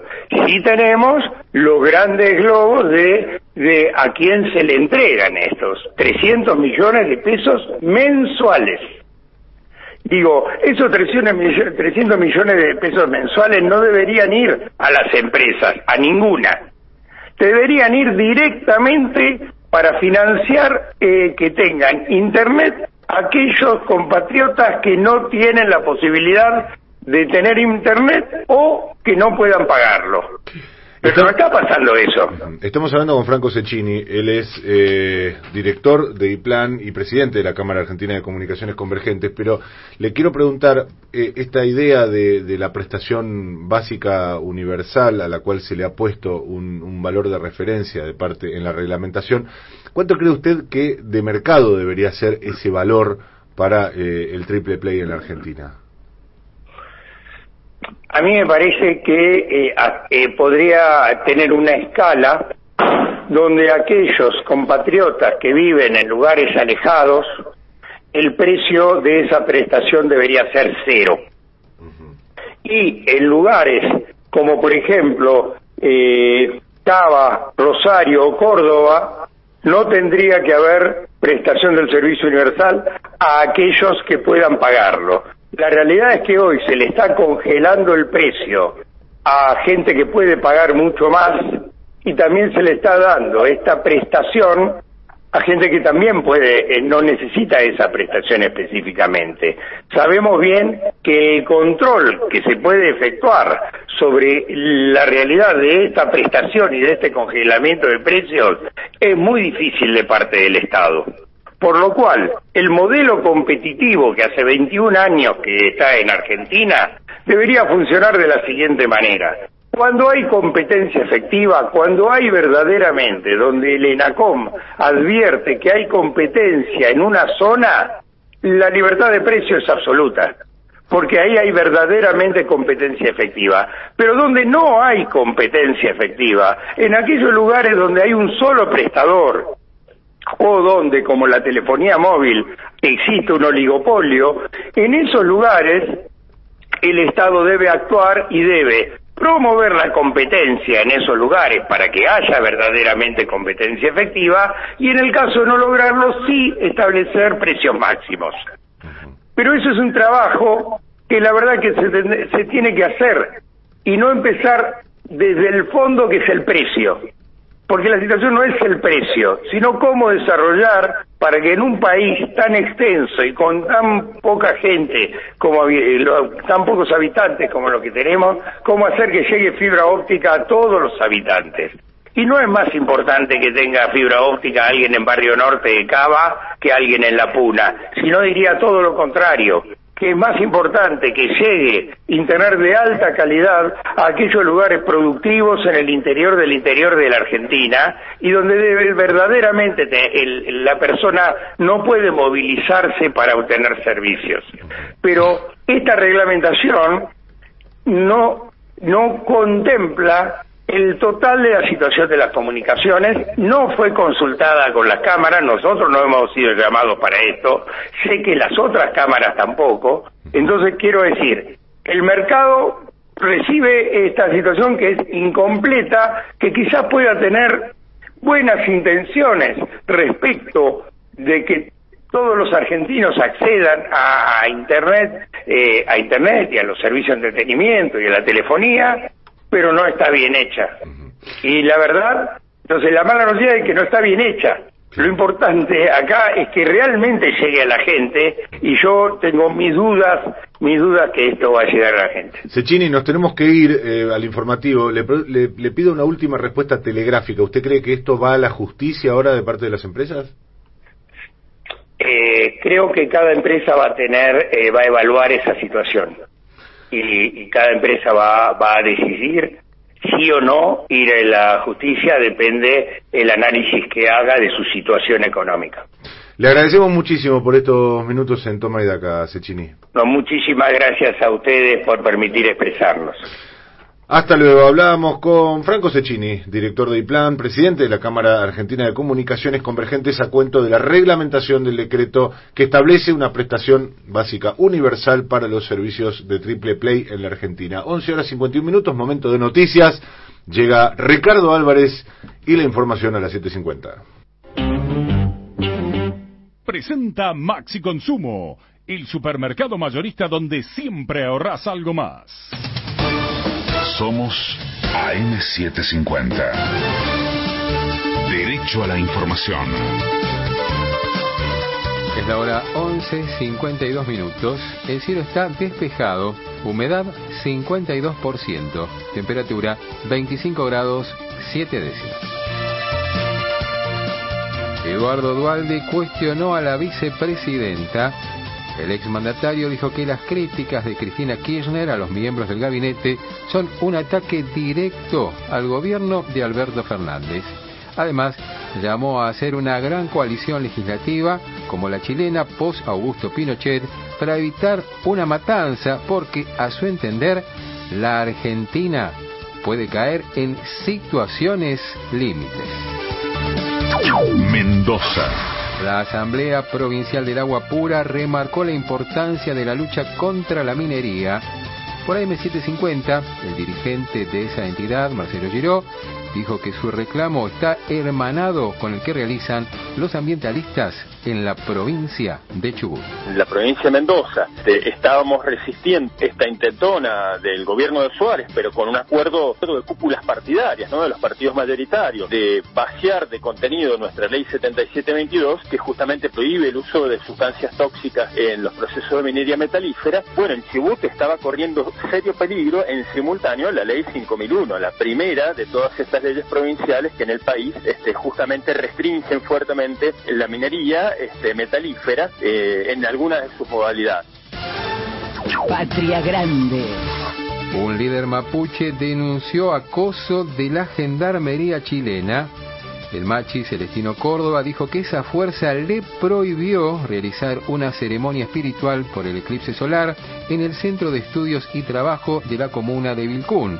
Además, acusó a las Naciones Unidas y a los organismos de derechos humanos de incumplir con su rol de garantes de los acuerdos alcanzados con el gobierno. De afuera. India superó los 10 millones de casos de coronavirus. El país asiático se ubicó así por detrás de Estados Unidos, que acumula más de 17 millones y medio de afectados. A su vez, las autoridades sanitarias informaron que ya son más de 145 mil los muertos desde el inicio de la pandemia. El cielo está despejado. Para hoy se espera una máxima de 28 grados. Ahora en Buenos Aires, humedad 52%, temperatura 25 grados 7 décimas. Ricardo Álvarez. Somos AM750. Derecho a la información. Todos sabemos que Maxi Consumo es el supermercado mayorista que siempre te da algo más. Atención personalizada, la mejor calidad y el mayor surtido, al precio que buscas y encontrás, con todos los medios de pago. Por eso, comprar en Maxi Consumo es una experiencia redonda. 750. En Walmart y Chango Más volvieron los ofertazos XXL especial fiestas. Hasta el miércoles 16 de diciembre aprovecha 3x2 en Clyde, Tang, pastas Marolio, galletitas seleccionadas y mucho más. 50% en la segunda unidad de Coca-Cola Light y sin azúcar no retornables, budines y pan de muchas marcas. Además, compra hoy y paga en 3 meses en 12 cuotas sin interés en TV LED, aires acondicionados, heladeras y muchas categorías más. Vení a Walmart y Chango Más. Tienes 14 días para aprovechar miles de super ofertas. Para más información consulta en www.walmart.com.ar o en www.changomas.com.ar. Telequino presenta el radioteatro ficción 750. Este sábado, en nuestro ciclo de radioteatro, Transmigración Gatuna, de Leandro Areco, con Marina Velati, Moro Anguileri, Paloma Contreras y Flor Diesel. Dirección, Marina Glesser. Ficción 750.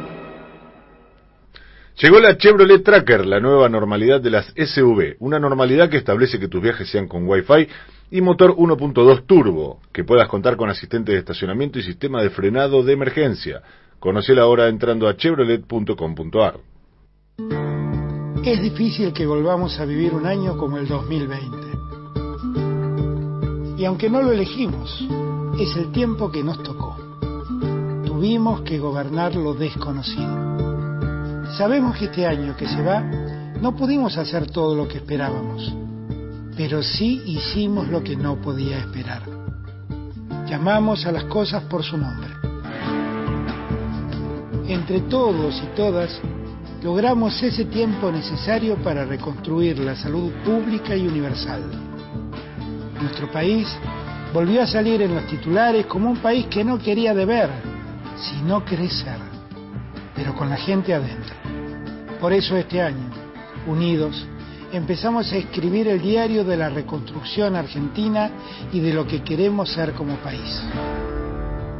Reconstrucción Argentina. Argentina Presidencia. Una señal. Toma y daca. Mariano Martín. Somos una señal.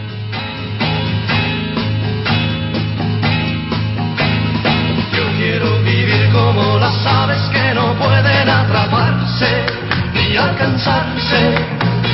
Pues aunque mi vuelo se detenga para amarte, tus brazos, ave de paso, me llamarás, seguro sentarás. Pues yo no sé si alguna vez me atraparán. Luego de volar me detendré a descansar en el ocaso, en otros brazos sol continuaré y escaparé de tu.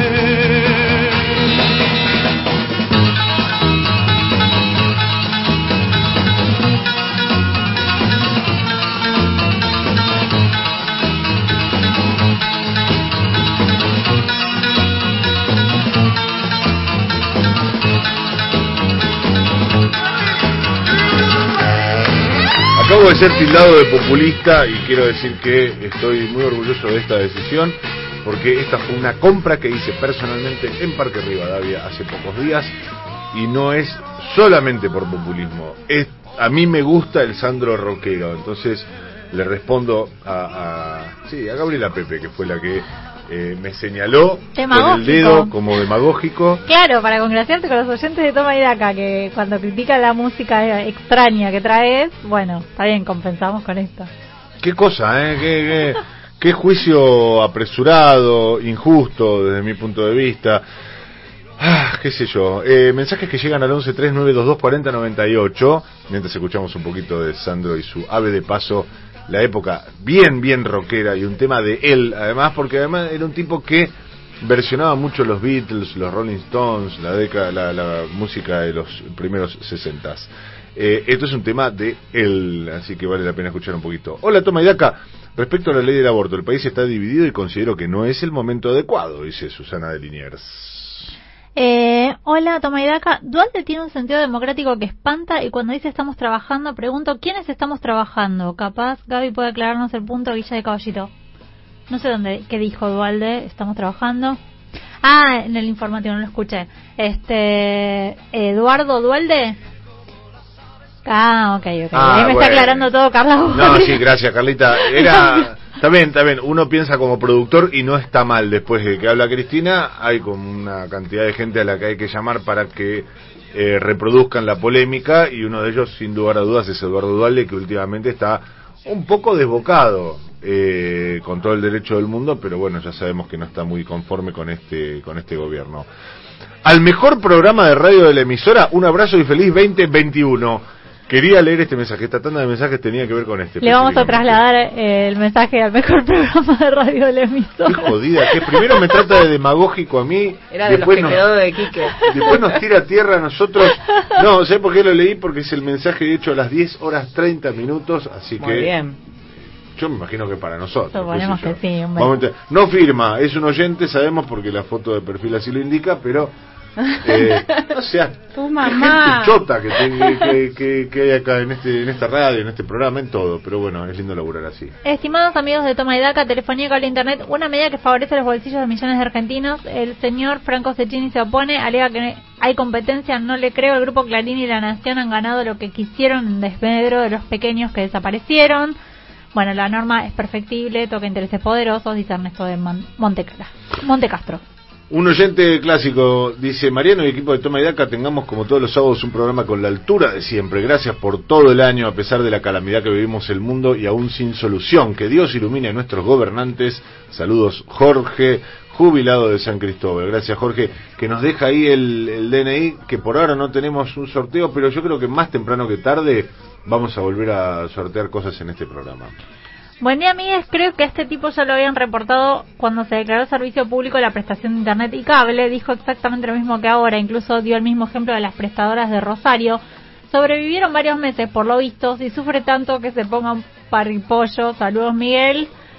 Búsquense un trabajo. Búsquense un laburo, búsquense un laburo. Vamos, Mariano, aguante Sandro, dice Gladys. Gracias, Gladys, vos sí que me entendés. A diferencia de otras de este, de este programa. Muy buenos días. ¿Por qué no hacen internet nacional y popular así todos tenemos la opción de pasarnos si queremos? Yo hace seis días que estoy sin internet y pago 1.400 por mes de línea hogar, más cada uno de nosotros con un plan de 3 gigas. Bueno, nada, es una vergüenza, no hay control del teléfono nacional y popular ya, dice Patricia de Flores, y la, la verdad que los, los servicios son malísimos. Bueno, están siempre al tope de, de las quejas de los usuarios, Sí, ¿no? ajá. Siempre en el... En defensa del consumidor, todos los reclamos son sobre todo las telefónicas y los servicios de, de televisión por cable. Sí, sí, eso es malo. Sí, a ver, pero ta- tampoco, no, a ver, no quiero ser injusto ni, ni parecer ni muchísimo menos defensor de las empresas que son chotísimas, pero también es cierto que cuando vos tenés un uso intensivo de un servicio respecto de otro, va a ser objeto de más señalamiento y de más queja. Si todos tuviéramos que acudir permanentemente al sistema de salud, habría más quejas proporcionalmente contra las obras sociales, contra las prepagas, etcétera, etcétera. Pasa porque ya no hay nadie que no tenga un celular a esta altura, no, no hay nadie que no use datos, no hay nadie, entonces tiene lógica, pero también es cierto que es muy deficitario el, el servicio en la Argentina. Confío mucho en Guzmán que dijo que el 2021 se iban a ocupar de la inflación y si se ocupa como lo hizo con la reestructuración de la deuda y el dólar blue, seguro va a tener éxito, dice Miguel de Morón. Viene zafando, ¿no? Por ahora Guzmán de, de los funcionarios que no funcionan No, y de... ese está entre los, Cristina entre este, los queridos. lo, lo valora, me parece, sí, sí. Ahí tenés, ahí tenés uno que no te digo que tiene puesto asegurado porque en este país Nadie. nadie tiene Nadie. puesto asegurado de nada, ni siquiera nosotros en esta emisora, pero Guzmán por ahora yo le pondría alguna fichita. 12 horas 4 minutos, escucha, escucha qué lindo esto.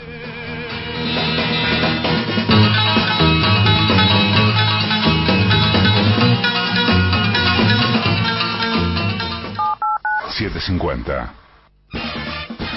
Llegan las fiestas a Coto. Hasta el domingo tenés 15% de descuento con todas las tarjetas de débito de todos los bancos y 20% de descuento con tarjetas de débito HSBC. Y hasta el miércoles 25% de descuento y tres cuotas sin interés en juguetes e inflables de pileta. Coto, 50 años celebrando con vos. Los descuentos bancarios no incluyen electro. Mecánica de los descuentos en www.coto.com.ar.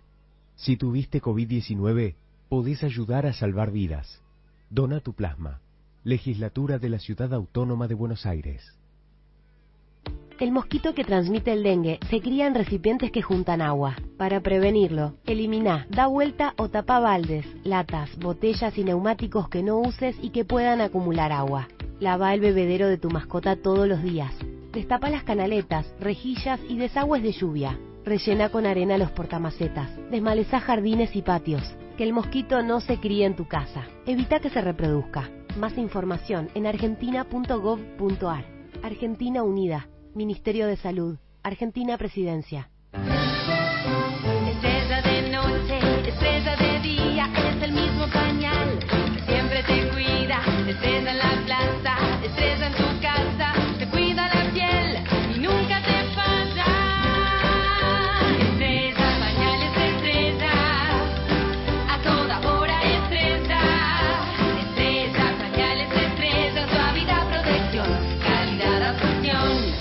Pañal para la noche y el día. Pañales de de noche y de día. Marolio le da sabor a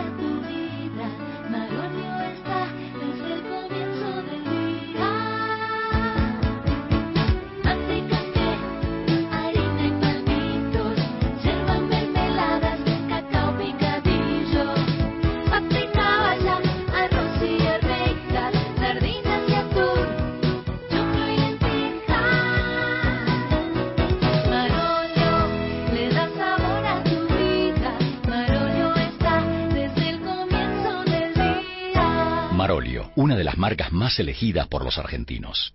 Llegó DirecTV Go, la nueva forma de ver televisión a un solo clic. Podés ver todo, lo que te gusta. Deportes en vivo, series, películas, noticias, todo. ¿El partido en vivo en casa? Sí, ok. ¿Maratoneando una serie? Ok, obvio. ¿Mirando películas con los chicos? ¿En la tele, el celular, la tablet o la computadora? Ok, ok, ok. Todos ok. Llegó DirecTV Go, todo en un solo lugar. Probalo gratis en directvgo.com y empezá a disfrutarlo por solo 1.290 pesos. ¿Vos cómo lo vas a ver? Con DirecTV Go Go. Ves mucho más. Promoción válida para la República Argentina hasta el 28 de febrero de 2021 para nuevas suscripciones a DirecTV Go. Más información en www.directvgo.com.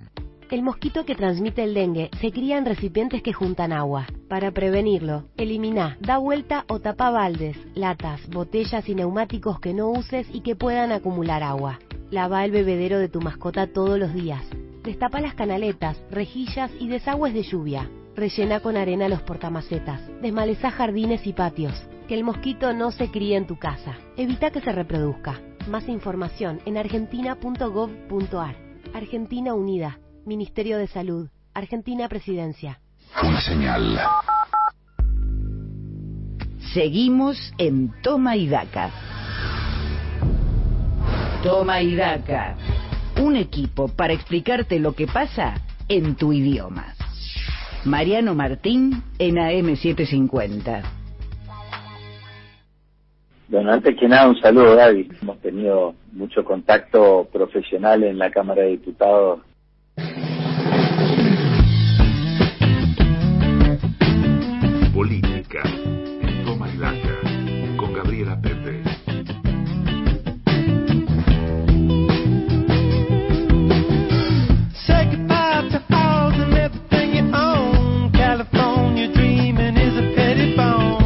Muy bien, Gabriela Pepe, además de tildarme de demagógico, además de bailar con la cortina musical que la caracteriza, trae mucha información en la política, en una semana que termina intensa y en otra semana que comienza movidita para el gobierno y para los argentinos. Bueno, eh, lógicamente es imposible salir de la agenda que marcó ayer eh, Cristina Fernández de Kirchner con su discurso, con un discurso muy duro y que claramente muestra que está perdiendo la paciencia con algunas cuestiones y que entiende que el gobierno no está teniendo eh, por ahí el nivel de gestión que ella pretendía para este primer año, que lógicamente ella dice es un año fue un año muy difícil, pasaron cosas totalmente imprevisibles, dice en un momento del discurso hasta aquellos líderes mundiales que supuestamente tenían atada la reelección, claramente refiriéndose a Donald Trump, también volaron, ¿no?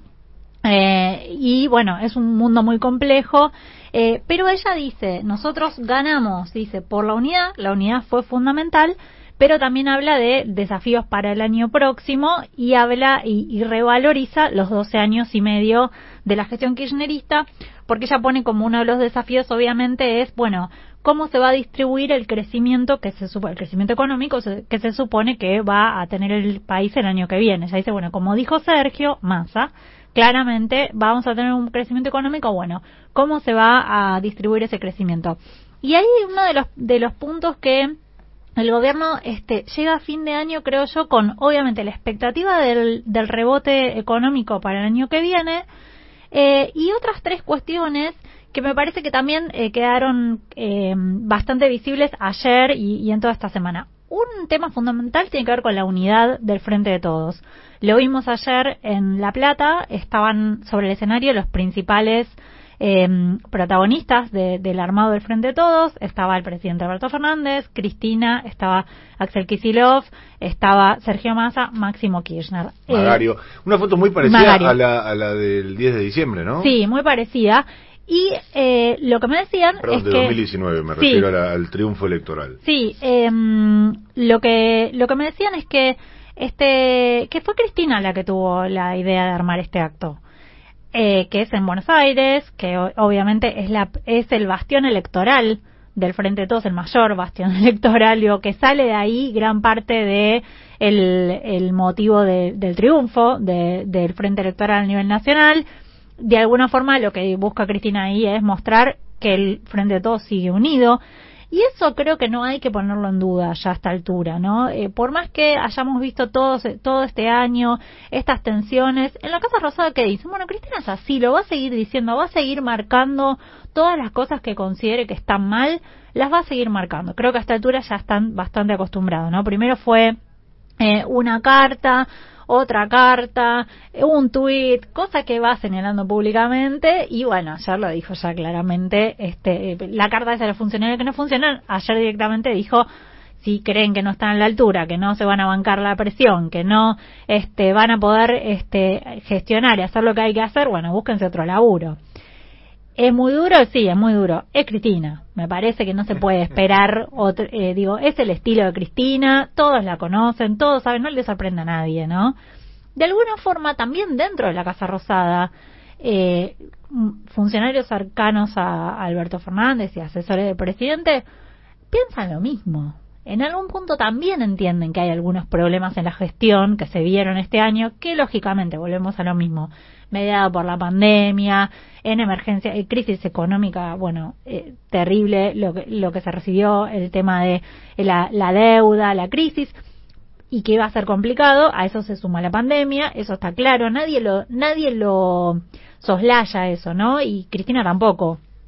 Pero eh, uno de los puntos que quiere mostrar el gobierno y que entiende que van a ser claves para eh, lo que considera que va a ser una victoria el año que viene en las elecciones legislativas, tiene que ver con la unidad del frente de todos. Contenciones, sí, contenciones. Todos entienden que no hay otro lugar donde ir, ¿no? O que si eso se desarma, no le va bien a nadie. Gaby, ¿no está gastando a cuenta el, el frente de todos con respecto de la, de la perspectiva de crecimiento? Y acá también la, la invito a Pato, porque eh, si uno mira la curva de, de casos de coronavirus en Argentina y sobre todo en el AMBA, vuelve a, empinarse un poco. No estamos, por lo que dicen los especialistas, en una instancia de segunda ola, pero está a la vuelta de la esquina esto y la vacuna todavía no está.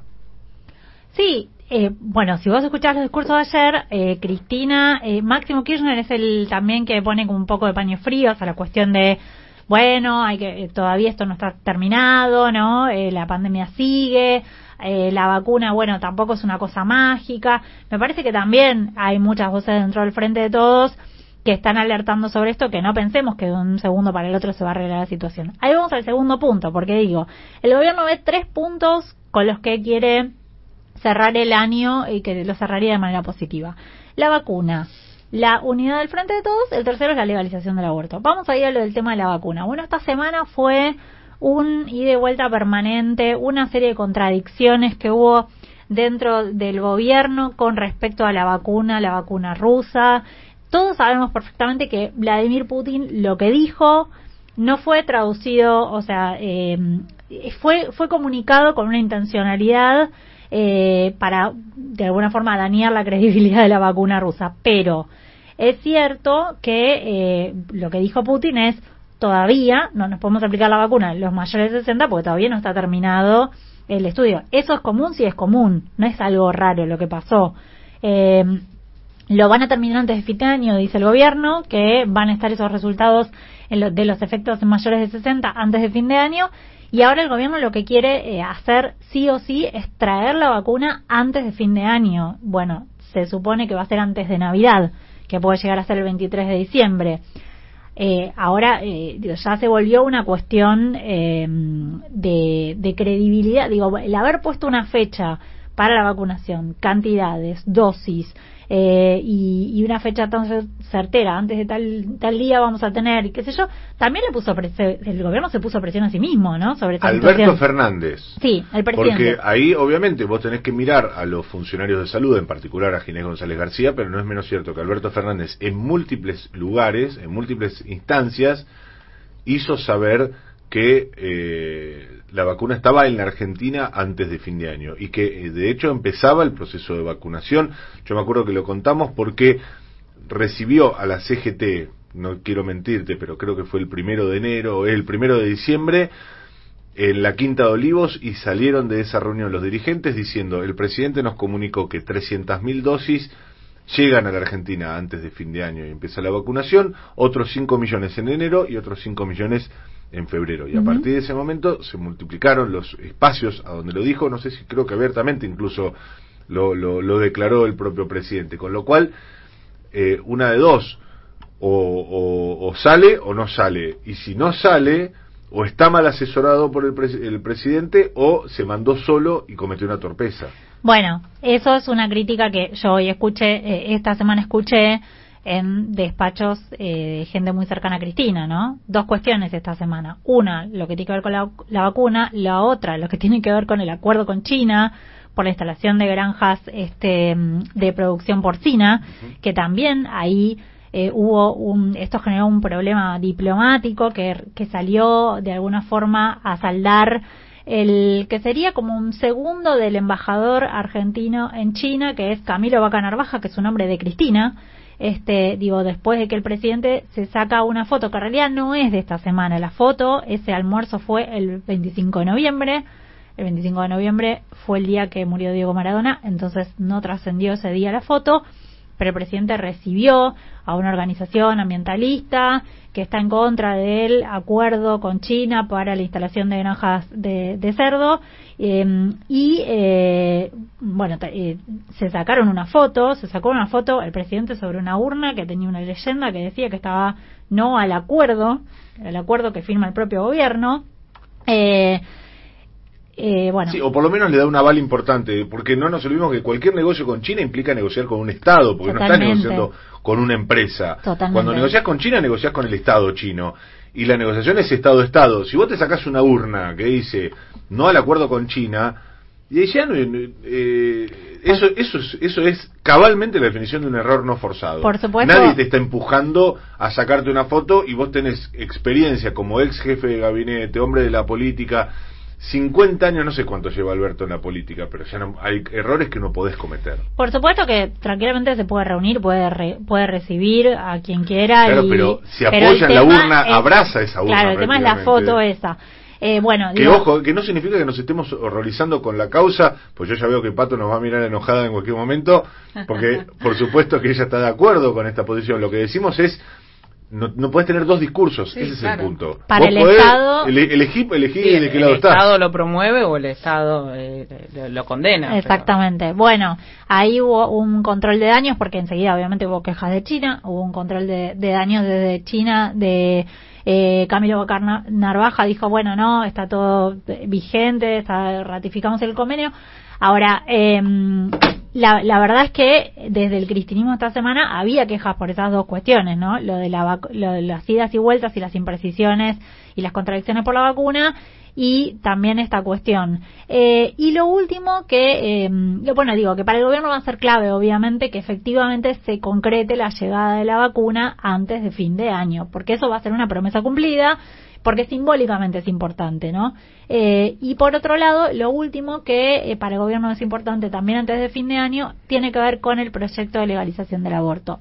¿Y por qué? Bueno, porque el gobierno levantó la bandera, porque el presidente Alberto Fernández se hizo cargo de un proyecto eh, que, bueno, entiende como propio, está llamando él personalmente a los senadores, quiere ver cómo va el poroteo, está encima de los senadores, está encima de los gobernadores, pregunta, quiere que la ley salga y está trabajando muy intensamente para eso.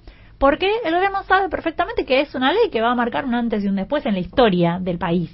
Entonces, eh, quiere obviamente que salga eh, y está muy está muy pendiente el presidente. Está trabajando el presidente está trabajando la vicepresidenta también porque el senado está haciendo lo suyo. Las los senadores que y las senadoras que responden a Cristina también. Está trabajando Sergio Massa también. Digo el gobierno pone mucha expectativa en que efectivamente salga eh, el- la legalización del aborto antes de fin de año. Bueno entonces digo son tres puntos. La vacuna eh, la unidad de- del frente de todos que lo vimos ayer con tensiones, con críticas y seguramente va a haber cambios en el gobierno eh, principios del año que viene. Digo, hay, hay como un montón de rumores, ¿no? De que va a haber este cambios en el gabinete eh, a partir del digo, es a partir de los señalamientos de Cristina, pero también de cosas que ve el propio presidente, el propio eh, eh, la propia Casa Rosada. No es que solo Cristina piensa eso, porque Cristina piensa eso, pero también muchos asesores del presidente creen que hay cosas que ajustar en la gestión. Que tal vez este fue el, el equipo para gestionar la pandemia y que el año que viene hay que ajustarlo en modo ya electoral, ¿no? En modo clave electoral, para decir, bueno, una gestión más, eh, más, más fuerte de cara a las elecciones.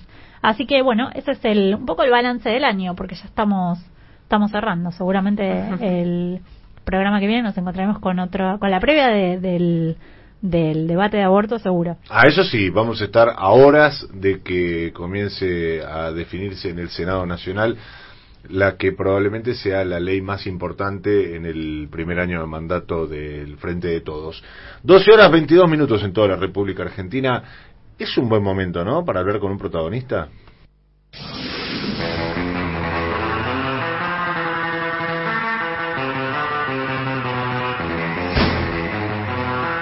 Y ahora es tiempo de escuchar a los protagonistas. En la señal, en AM750, en Toma y Daca, es momento de entrevista. Entrevista.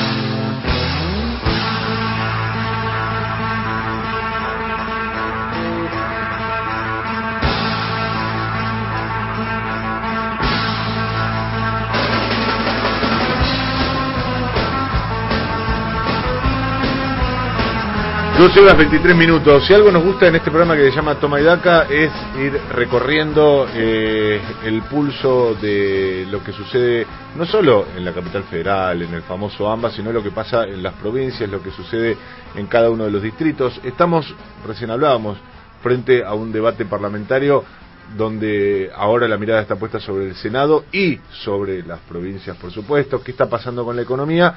De todos, de todos estos temas queremos hablar con Gustavo Valdés, él es el gobernador de la provincia de Corrientes y tenemos el gusto de saludarlo. ¿Cómo le va, gobernador Mariano Martín y el equipo de Toma y Daca? Los saludamos. ¿Qué tal? ¿Cómo le va? Buenos días. Gracias por atendernos. Eh, para nosotros importante por varios temas, pero queremos arrancar por uno que seguramente le lo tiene un poco contento. Es eh, la UNESCO ha declarado Patrimonio de la Humanidad el chamamé. Sí, exactamente. Gracias a Dios eh, pudimos concretarlo, ¿no? Veníamos con, un intento fallido hace un tiempo atrás, el año pasado, lo pudimos lograr, por supuesto, le tuvimos que dar forma, ¿no? Faltaba requisitoria, no era cuestión del ritmo, sino de, de presentación, y bueno, pudimos lograr insistir y gracias a Dios este, pues, se pudo lograr que el chamamé sea inscrito como patrimonio inmaterial de la humanidad, lo que nos llena de orgullo a toda la nación chamanecera. Eh, me imagino que estarán contentos entonces, pero perdón que estoy...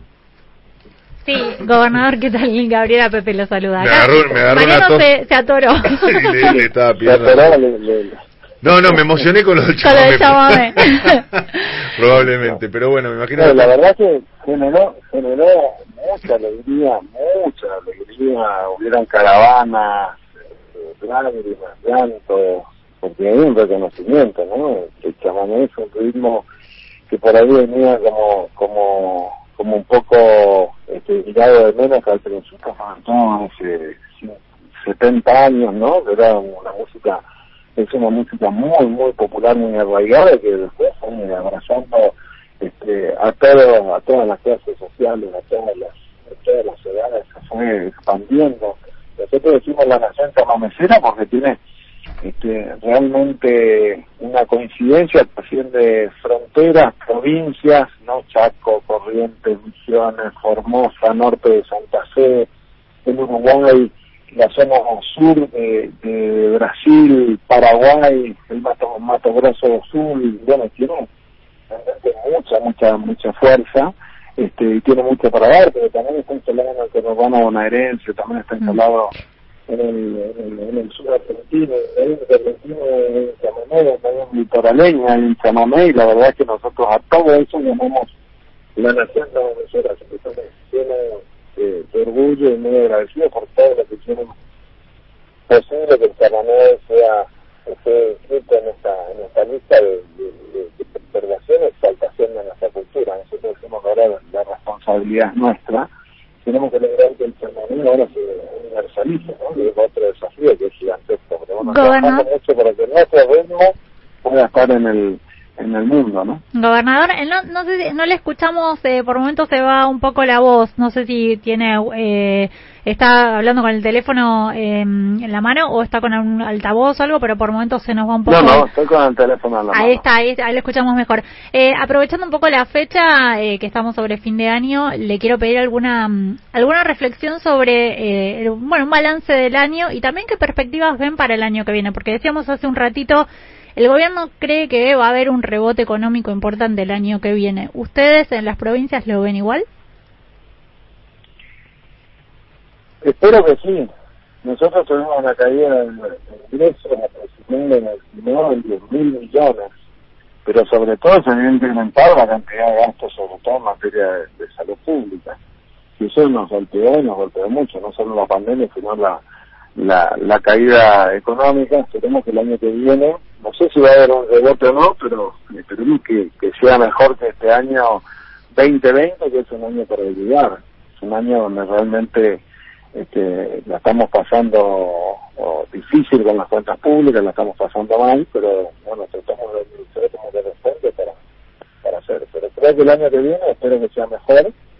Eh, igual vamos a sufrir las consecuencias de lo que fue un año de movilización en muchos de los aspectos, sobre todo en el país central, que es la, la zona industrial de, la Argentina, que eso tiene lógicamente su consecuencia. Ojalá que sea un año económico mejor.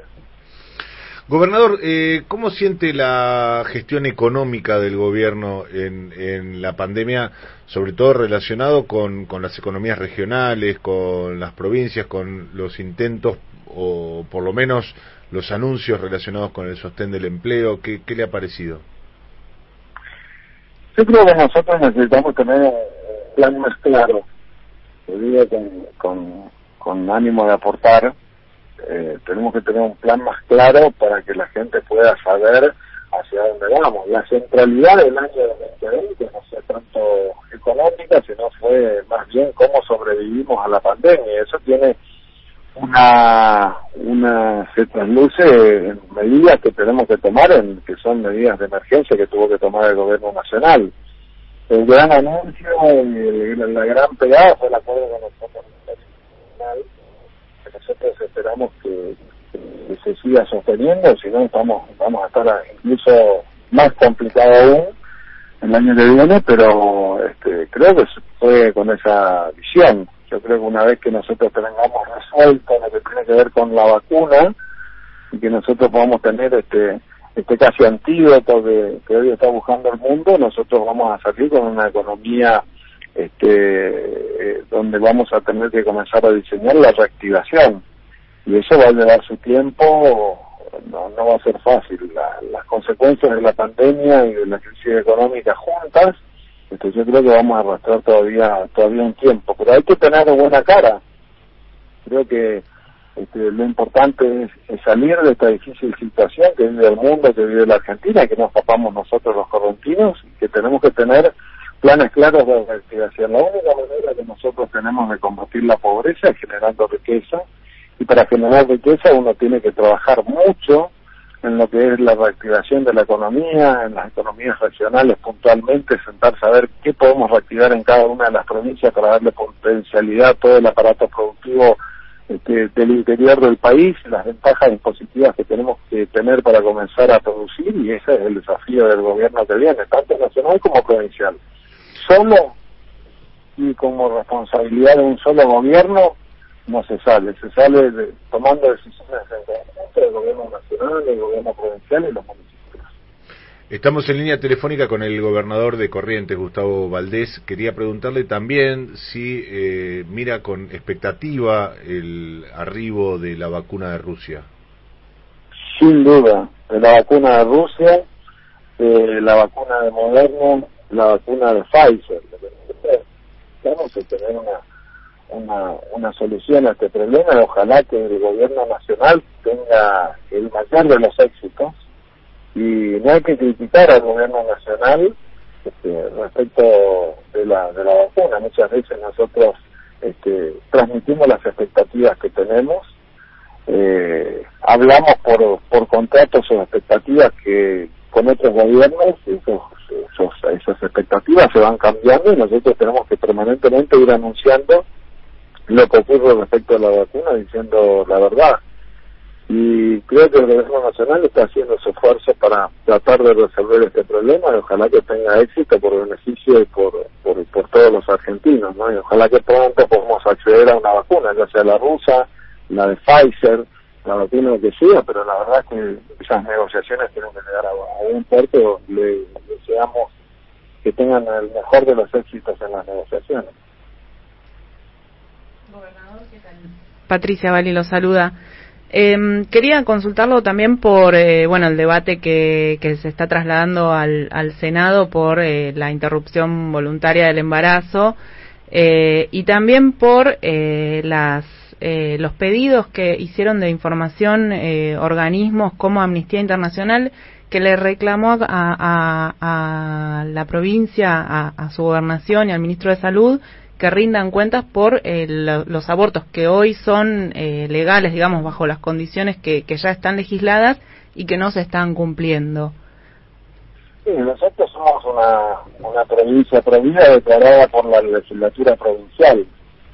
Lo que tiene que ver con este tipo de cosas, lo tienen que, se tiene que plantear a través de la legislatura. Nosotros, este, incluso firmamos este, compromisos, ¿no? Y tenemos que comenzar a, a, a pensar en que nosotros tenemos que hacer una gran inversión. Nosotros tenemos que hacer una gran inversión en anticoncepción y en educación, básicamente, que, es lo que nosotros venimos promoviendo. Después, bueno, el debate está en la Cámara de Diputados de la Nación, que ya tuvo medio sanción, y ahora desde el turno del Senado, vamos a que convierte en ley, seguramente este, eh, será obligatorio eh, en, todo el país y bueno, será, será otra cosa. Hoy tenemos que tener una legislación acorde, nosotros vamos a tener que adecuar parte de nuestra legislación a la legislación nacional, pero es una responsabilidad del Senado de la Nación. ¿no? Mientras tanto, nosotros vamos a trabajar como nos indique nuestra legislatura y en ese sentido es eh, lo que estamos actuando, ¿no? Pero, eh, gobernador, la- si los reclamos son sobre lo que actualmente está legislado, que es decir, la interrupción eh, legal del embarazo, Podemos está... hacer un debate, podemos hacer un debate largo, podemos hacer un debate largo. No, no, pero en este punto yo le pregunto porque es lo que rige el Código la Penal. que tiene la provincia de Corrientes. Sí, está bien, pero es la posición del, de la provincia de Corrientes basada en la legislatura. Nosotros estamos esperando la sanción de, de la ley, en todo caso nosotros vamos a hacer las adecuaciones que corresponden conforme a, la ley y el debate que, que tiene la Cámara de Diputados y la Cámara de Senadores. Pero son dos cuestiones distintas, gobernador, porque una cosa es la interrupción legal del embarazo, que es la que rige desde 1921 por el Código Penal, y la otra que estamos discutiendo ahora en el Senado es la interrupción voluntaria del embarazo, que claramente todavía no está vigente.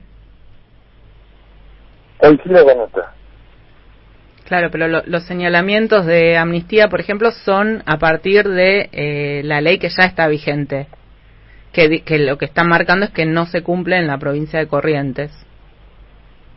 Seguro, me estamos analizando.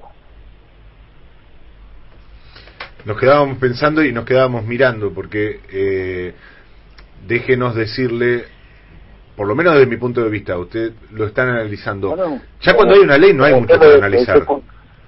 Bueno, nosotros nosotros tenemos un conflicto porque nosotros tenemos leyes al respecto, provinciales, estamos en conflicto, estamos analizando cómo vamos a hacer y vamos a adecuar. Cuando termine la el debate, que falta muy poquito, nosotros vamos a tomar una determinación respecto del caso y vamos a adecuar la legislación provincial a lo que establece la ley. Gobernador, eh, cuando hay una ley Nacional. internacional y la Argentina suscribe acuerdos No internacionales, internacionales, hay contratos, hay acuerdos internacionales que se convierten en ley para el derecho positivo interno. Nosotros estamos tratando de adecuar, usted entienda la, la, la provincia de Corrientes que tiene, que es una provincia fundadora de la nación y que nosotros estamos trabajando en el tema para adecuar este tipo de modernizar la normativa. Estamos hablando, por ejemplo, de los casos de, de una niña violada de 11, 12 años, que, digo, ahí es donde rige la interrupción legal del embarazo, que, bueno, rige de 1921 en el Código Penal. Usted lo sabe perfectamente porque es abogado.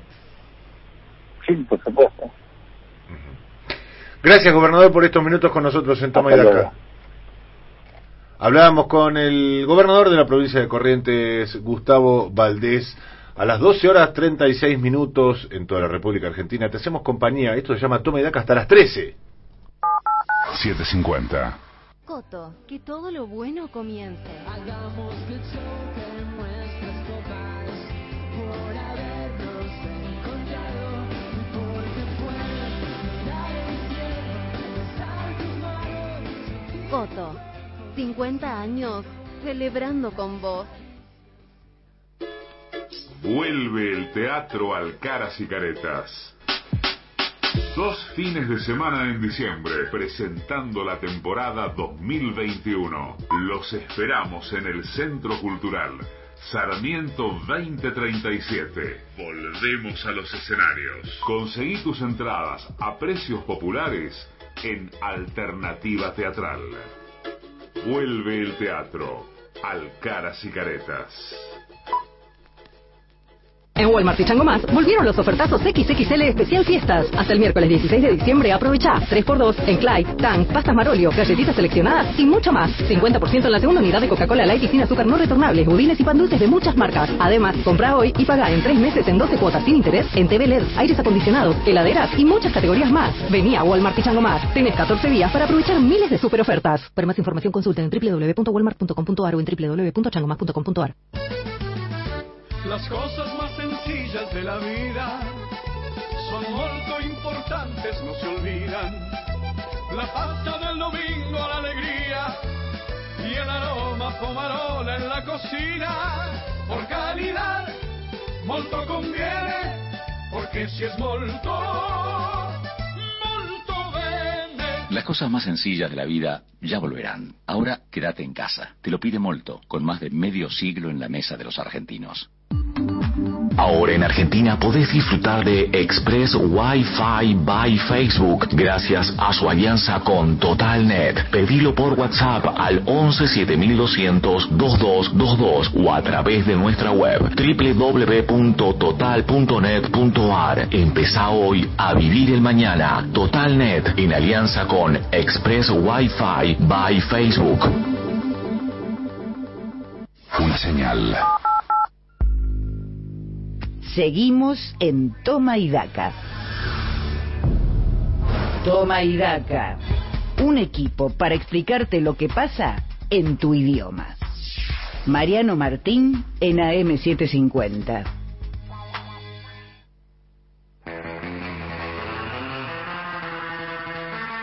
Bienvenidos a una nueva clase de La Escuelita de los Sábados de Toma y Daca, el hecho civilizado en el país populista. Y es el momento de la reflexión, es el momento del pensamiento, la cultura y la educación. ¿A cargo de quién? Por supuesto, del pedagogo de Fuste, Julián Ellensweig. Este tiempo es para vos. Adelante, te escuchamos con mucha atención como siempre. Buen día, Mariano, Gaby, Pato, Emma, Carla, Eduardo. ¿Qué dicen? ¿Cómo les va? Buen día. Siéntese en cuenta. ¿Sí? Buen día, Eduardo. Buen día a los leones, suricatas y payasos guerreros de la siempre creciente comunidad Toma y Daca que cada sábado se suman a esta tribuna de doctrina educativa desde Argentina y también a través de Internet desde países serios, confiables y con reglas claras como Chile y Uruguay. Y un saludo especial para los Tomaidakers de España, que se sumaron a la campaña que impulsamos desde este Speaker's Corner radial y al grito de eutanasia o muerte, lograron que se legalizara la eutanasia en su país. Es evidente que el poder de lobby de este pedagogo de fuste, o sea, yo, trasciende las fronteras y llega al viejo continente y a la madre patria, que es la forma de referirse a Europa y España respectivamente, de quienes optamos por la pompa y el barroquismo para que se note que somos poseedores de un vocabulario casi infinito. Hoy es nuestro anteúltimo encuentro antes de fin de año y aún quedan muchos conocimientos por transmitir, así que como pedagogo de fuste aislado en su hogar hace meses y presidente y único integrante del Instituto Paria, le pido a la operadora y jefa de preceptores de este espacio, Carla Borria, que haga sonar el timbre para dar inicio oficial a una nueva edición de la escuelita de los sábados de Toma y Daca.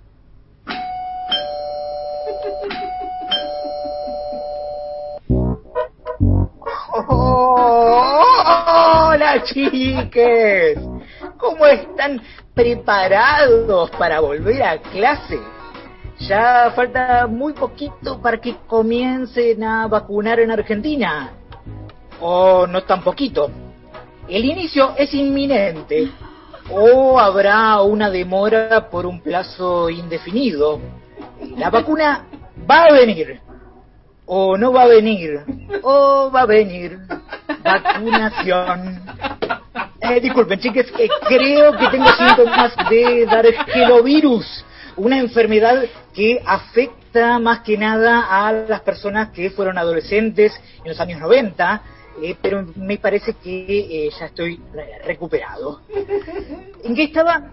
Así que es probable que en algún momento eh, comiencen a vacunar contra el coronavirus. Oxford, Pfizer, Covax, Sputnik, la de Putin, no una más, Moderna, ninguna de esas aquí. Ah, no, eh, sigo afectado por el arquelovirus. Ahora entiendo por qué en los últimos días sentía que la piel, los labios donde roza la bambula podían llegar a ser mi prado, mi vergel. Las autoridades del Ministerio de Educación me pidieron que comenzara mi clase hablando acerca de eh, René Descartes, también conocido como Renatus Cartesius, este filósofo, matemático y físico francés, considerado padre de la filosofía moderna, es recordado más que nada por su declaración filosófica más conocida, que es pienso, luego existo, en latín cogito ergo sum, que es eh, un elemento esencial del racionalismo occidental. Otro legado importante de Descartes, chiques, es su postulación de un dualismo sustancial entre el alma y el cuerpo. Seguramente por su admiración al pensamiento cartesiano y su dualismo sustancial entre alma y cuerpo, es que Fabiola Yáñez presidió el encuentro de alma, la alianza de cónyuges, de jefes de Estado y representantes, en un conversatorio que tuvo como objetivo seguir impulsando un espacio de diálogo y en calidad de primera dama cartesiana que promueve el dualismo sustancial entre alma y cuerpo, como coordinadora general de Alma, Fabiola Yáñez distribuyó cajas con productos navideños en 551 hogares convivenciales de todo el país como parte de una acción solidaria por las fiestas de fin de año. Algunos cínicos y nihilistas, chiques, dirán que no tiene demasiado sentido que en pleno siglo XXI siga existiendo la figura de primera dama e incluso Google fue demandado por Fabiola Yáñez porque el buscador aparecía descrita como florero. Pero eh, como pedagogo de fuste, defensor del pensamiento racional y el dualismo entre alma y cuerpo, creo que corresponde que un presidente que lidera un gobierno de científicos esté acompañado por una primera dama cartesiana. La pareja del presidente y coordinadora general de ALMA, la alianza de cónyuges, de jefes de Estado y representantes, piensa y luego existe. El día que Fabiola Yáñez deje de pensar, no existirá. Y el gobierno de científicos perderá uno de sus pilares. Y me atrevo a decir que el pensamiento racional, no, solo en Argentina, sino en el mundo todo, depende de la supervivencia de la figura de primera dama en los gobiernos. Así que me comprometo a seguir divulgando en este espacio conocido como la escuelita de los sábados de Tomaidaca las actividades principales de cada semana de ALMA, la alianza de cónyuges de jefes de Estado y representantes. Y todos aquellos que tengan miedo o que no se animan, por favor, hay otras ocupaciones, además de ser primera dama. Vayan a buscar otro laburo. Disculpen, chiques, eh, creo que me dejé ganar por la pasión en mi defensa de la necesidad de preservar la figura de la primera dama. Eh, no volverá a pasar. Como no volverán a pasar aviones por el aeropuerto del Palomar por culpa del avance del populismo volador que controla el cielo de este páramo salvaje, inhóspito y sin reglas claras conocido como República Argentina. No era necesario optar entre Ezeiza y el Palomar para las low cost. Salvemos los dos aeropuertos. El aeropuerto es aeropuerto desde el momento mismo de su concepción. Cuando el expresidente Mauricio Macri puso la semillita de la revolución de los aviones en la panza de los accionistas de las líneas aéreas low cost, ya había una base aerocomercial por nacer en el Palomar a la que debíamos cuidar entre todos los defensores de la vida. Antes de despedirme, chiques, eh, quiero hablarles de un clásico de la literatura como es Alice en el País de las Maravillas de Lewis Carroll, donde se puede ver un ejercicio magistral del nonsense, que consiste en la aparición del disparate, el porque sí, un mundo nuevo donde no existen los puntos de referencia habituales. El propio Lewis Carroll explicó su procedimiento para el nonsense y dijo, se comienza por escribir una frase, luego se la corta en pedacitos, se mezclan los trozos y se los va sacando de a uno según el más perfecto azar. El orden de las palabras es completamente indiferente. ¿Se les ocurre algún ejemplo de disparate, chiques? Acá dicen que el afirmar que los médicos y enfermeros son esenciales en plena pandemia y negarse a pagarles lo que reclaman por su tarea puede ser un ejemplo de lenguaje puesto al servicio del disparate y me recuerdan que esta semana los médicos municipales de la ciudad de Buenos Aires pararon por 36 horas para combatir el nonsense del gobierno porteño. Acá eh, otro chique me pregunta si posar con un cartel que dice no al acuerdo porcino con China, provisto por Liz Solari y la Unión Vegana Argentina. Mientras se impulsa el acuerdo porcino con China, sirve como ejemplo de disparate. No descarto la chance de que el presidente sea un admirador de Luis Carroll y le guste usar el lenguaje como juguete, aunque también existe la posibilidad de que sea apenas una inconsistencia más de una serie interminable de inconsistencias, pero como pedagogo de fuste, dueño de un optimismo inquebrantable, prefiero creer que se trata de un guiño al nonsense de Lewis Carroll y no de un intento más de tratar de quedar bien con todos para terminar conformando a nadie. El uso del lenguaje puesto al servicio del nonsense, chiques, a veces genera dificultades para la comprensión y hace que sea especialmente complicado en el momento de la traducción, como bien explicó el ministro de Salud bonaerense al interpretar el discurso de Vladimir Putin acerca de la vacuna rusa. Evidentemente hay una relación conflictiva entre la política sanitaria y el lenguaje que se solucionaría con un buen traductor o un ministro de salud que hable ruso en forma fluida. Ahora sí, eh, me retiro recordándoles que vamos a reencontrarnos la semana que viene en la última clase del año de la escuelita de los sábados de toma y daca, porque la pandemia de coronavirus no va a terminar nunca, nunca, nunca, como nunca, nunca, nunca, debemos dejar de apreciar el rol fundamental que cumplen las primeras damas para el funcionamiento de la democracia en el mundo.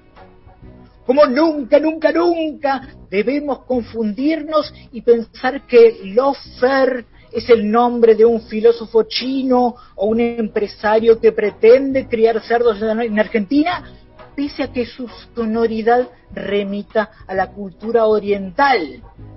Como nunca, nunca, nunca debemos preocuparnos al leer que el gobierno argentino piensa comenzar a aplicar la vacuna Sputnik el 28 de diciembre, pese a que ese día se celebra el Día de los Inocentes. Como nunca, nunca, nunca es aconsejable festejar antes de tiempo una victoria en el Senado cuando los cálculos y especulaciones cambian casi minuto a minuto. Y como nunca, nunca, nunca, este pedagogo de fuste y lobista internacional descarado que les habla dejará de gritar eutanasia o muerte hasta lograr en Argentina la victoria que logró esta semana en España. Eutanasia o muerte, chiques. Hasta la semana que viene.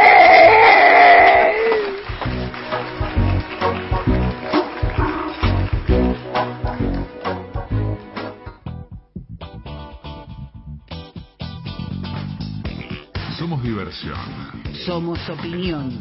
Somos actualidad. Somos reflexión. Somos abiertos. Somos cultura. Somos esperanza. Somos melodías. Somos información. Somos AM750. Una señal.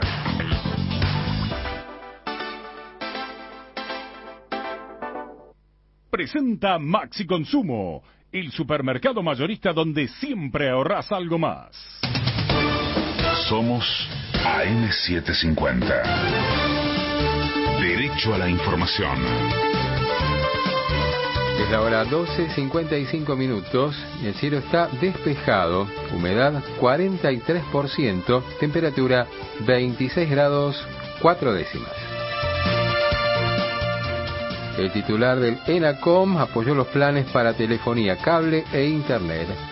Por AM750, Gustavo López detalló los alcances de la medida anunciada por el gobierno para beneficiar a unos 10 millones de usuarios de los sectores populares. se decidió declarar servicio público y nosotros ayer anunciamos para aquellos que tengan un ingreso inferior a dos salarios mínimos y móviles tienen derecho, en el caso de telefonía celular, a pedir un servicio por 150 pesos. ¿En qué consiste este servicio? En 500 llamadas, eh, 500 minutos, perdón, en la misma empresa, 50 minutos con otras empresas, WhatsApp de texto gratis por 30 días, 500 SMS, la navegación gratuita por las páginas eh, Eduar y Gobar, es decir, las páginas educativas y las páginas del gobierno, por si se necesita hacer trámites, y obviamente los 0800 y las llamadas de emergencia. Santa Fe. Un temporal provocó graves daños en Rosario. Defensa Civil informó que el fenómeno, con ráfagas que superaron los 100 kilómetros por hora, ocasionó la caída de más de 60 árboles, la voladura de techos y el corte de cables. Además, anunció que su personal trabaja ahora para asistir a los barrios afectados y normalizar la situación en la ciudad. De afuera.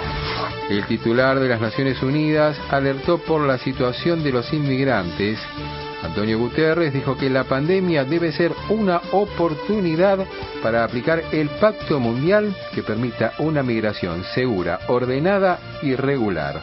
En ese sentido, consideró que así la movilidad humana permitirá reactivar las economías nacionales y extranjeras y construir sociedades más inclusivas y resilientes. Pelota. Liverpool ganó por goleada. El líder de la Premier League se impuso por 7 a 0 a Crystal Palace en la fecha 14 de la máxima categoría del fútbol de Inglaterra. Los goles de la victoria fueron del japonés Takumi Minamino, el senegalés Sadio Mané, el brasileño Roberto Firmino, el inglés Jordan Henderson y los dos últimos del egipcio Mohamed Salah. Está ligeramente nublado el cielo sobre Buenos Aires. Humedad 43%. Temperatura 26 grados 4 décimas. Ricardo Álvarez. Somos AM750. Derecho a la información.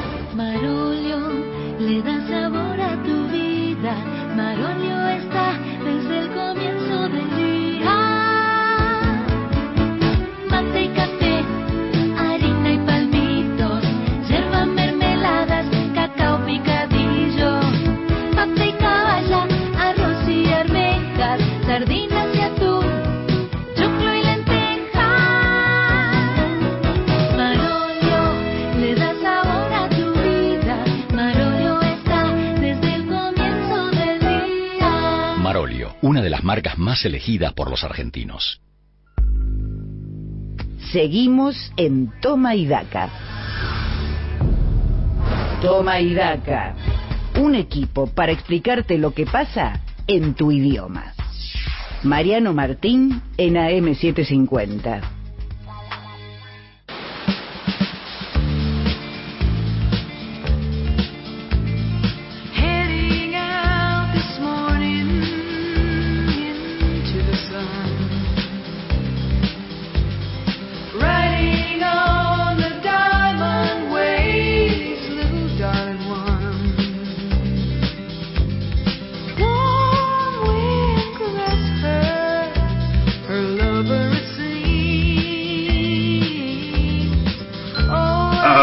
Poquito de heart para el cierre de este hermoso programa que se llama Toma y Daca.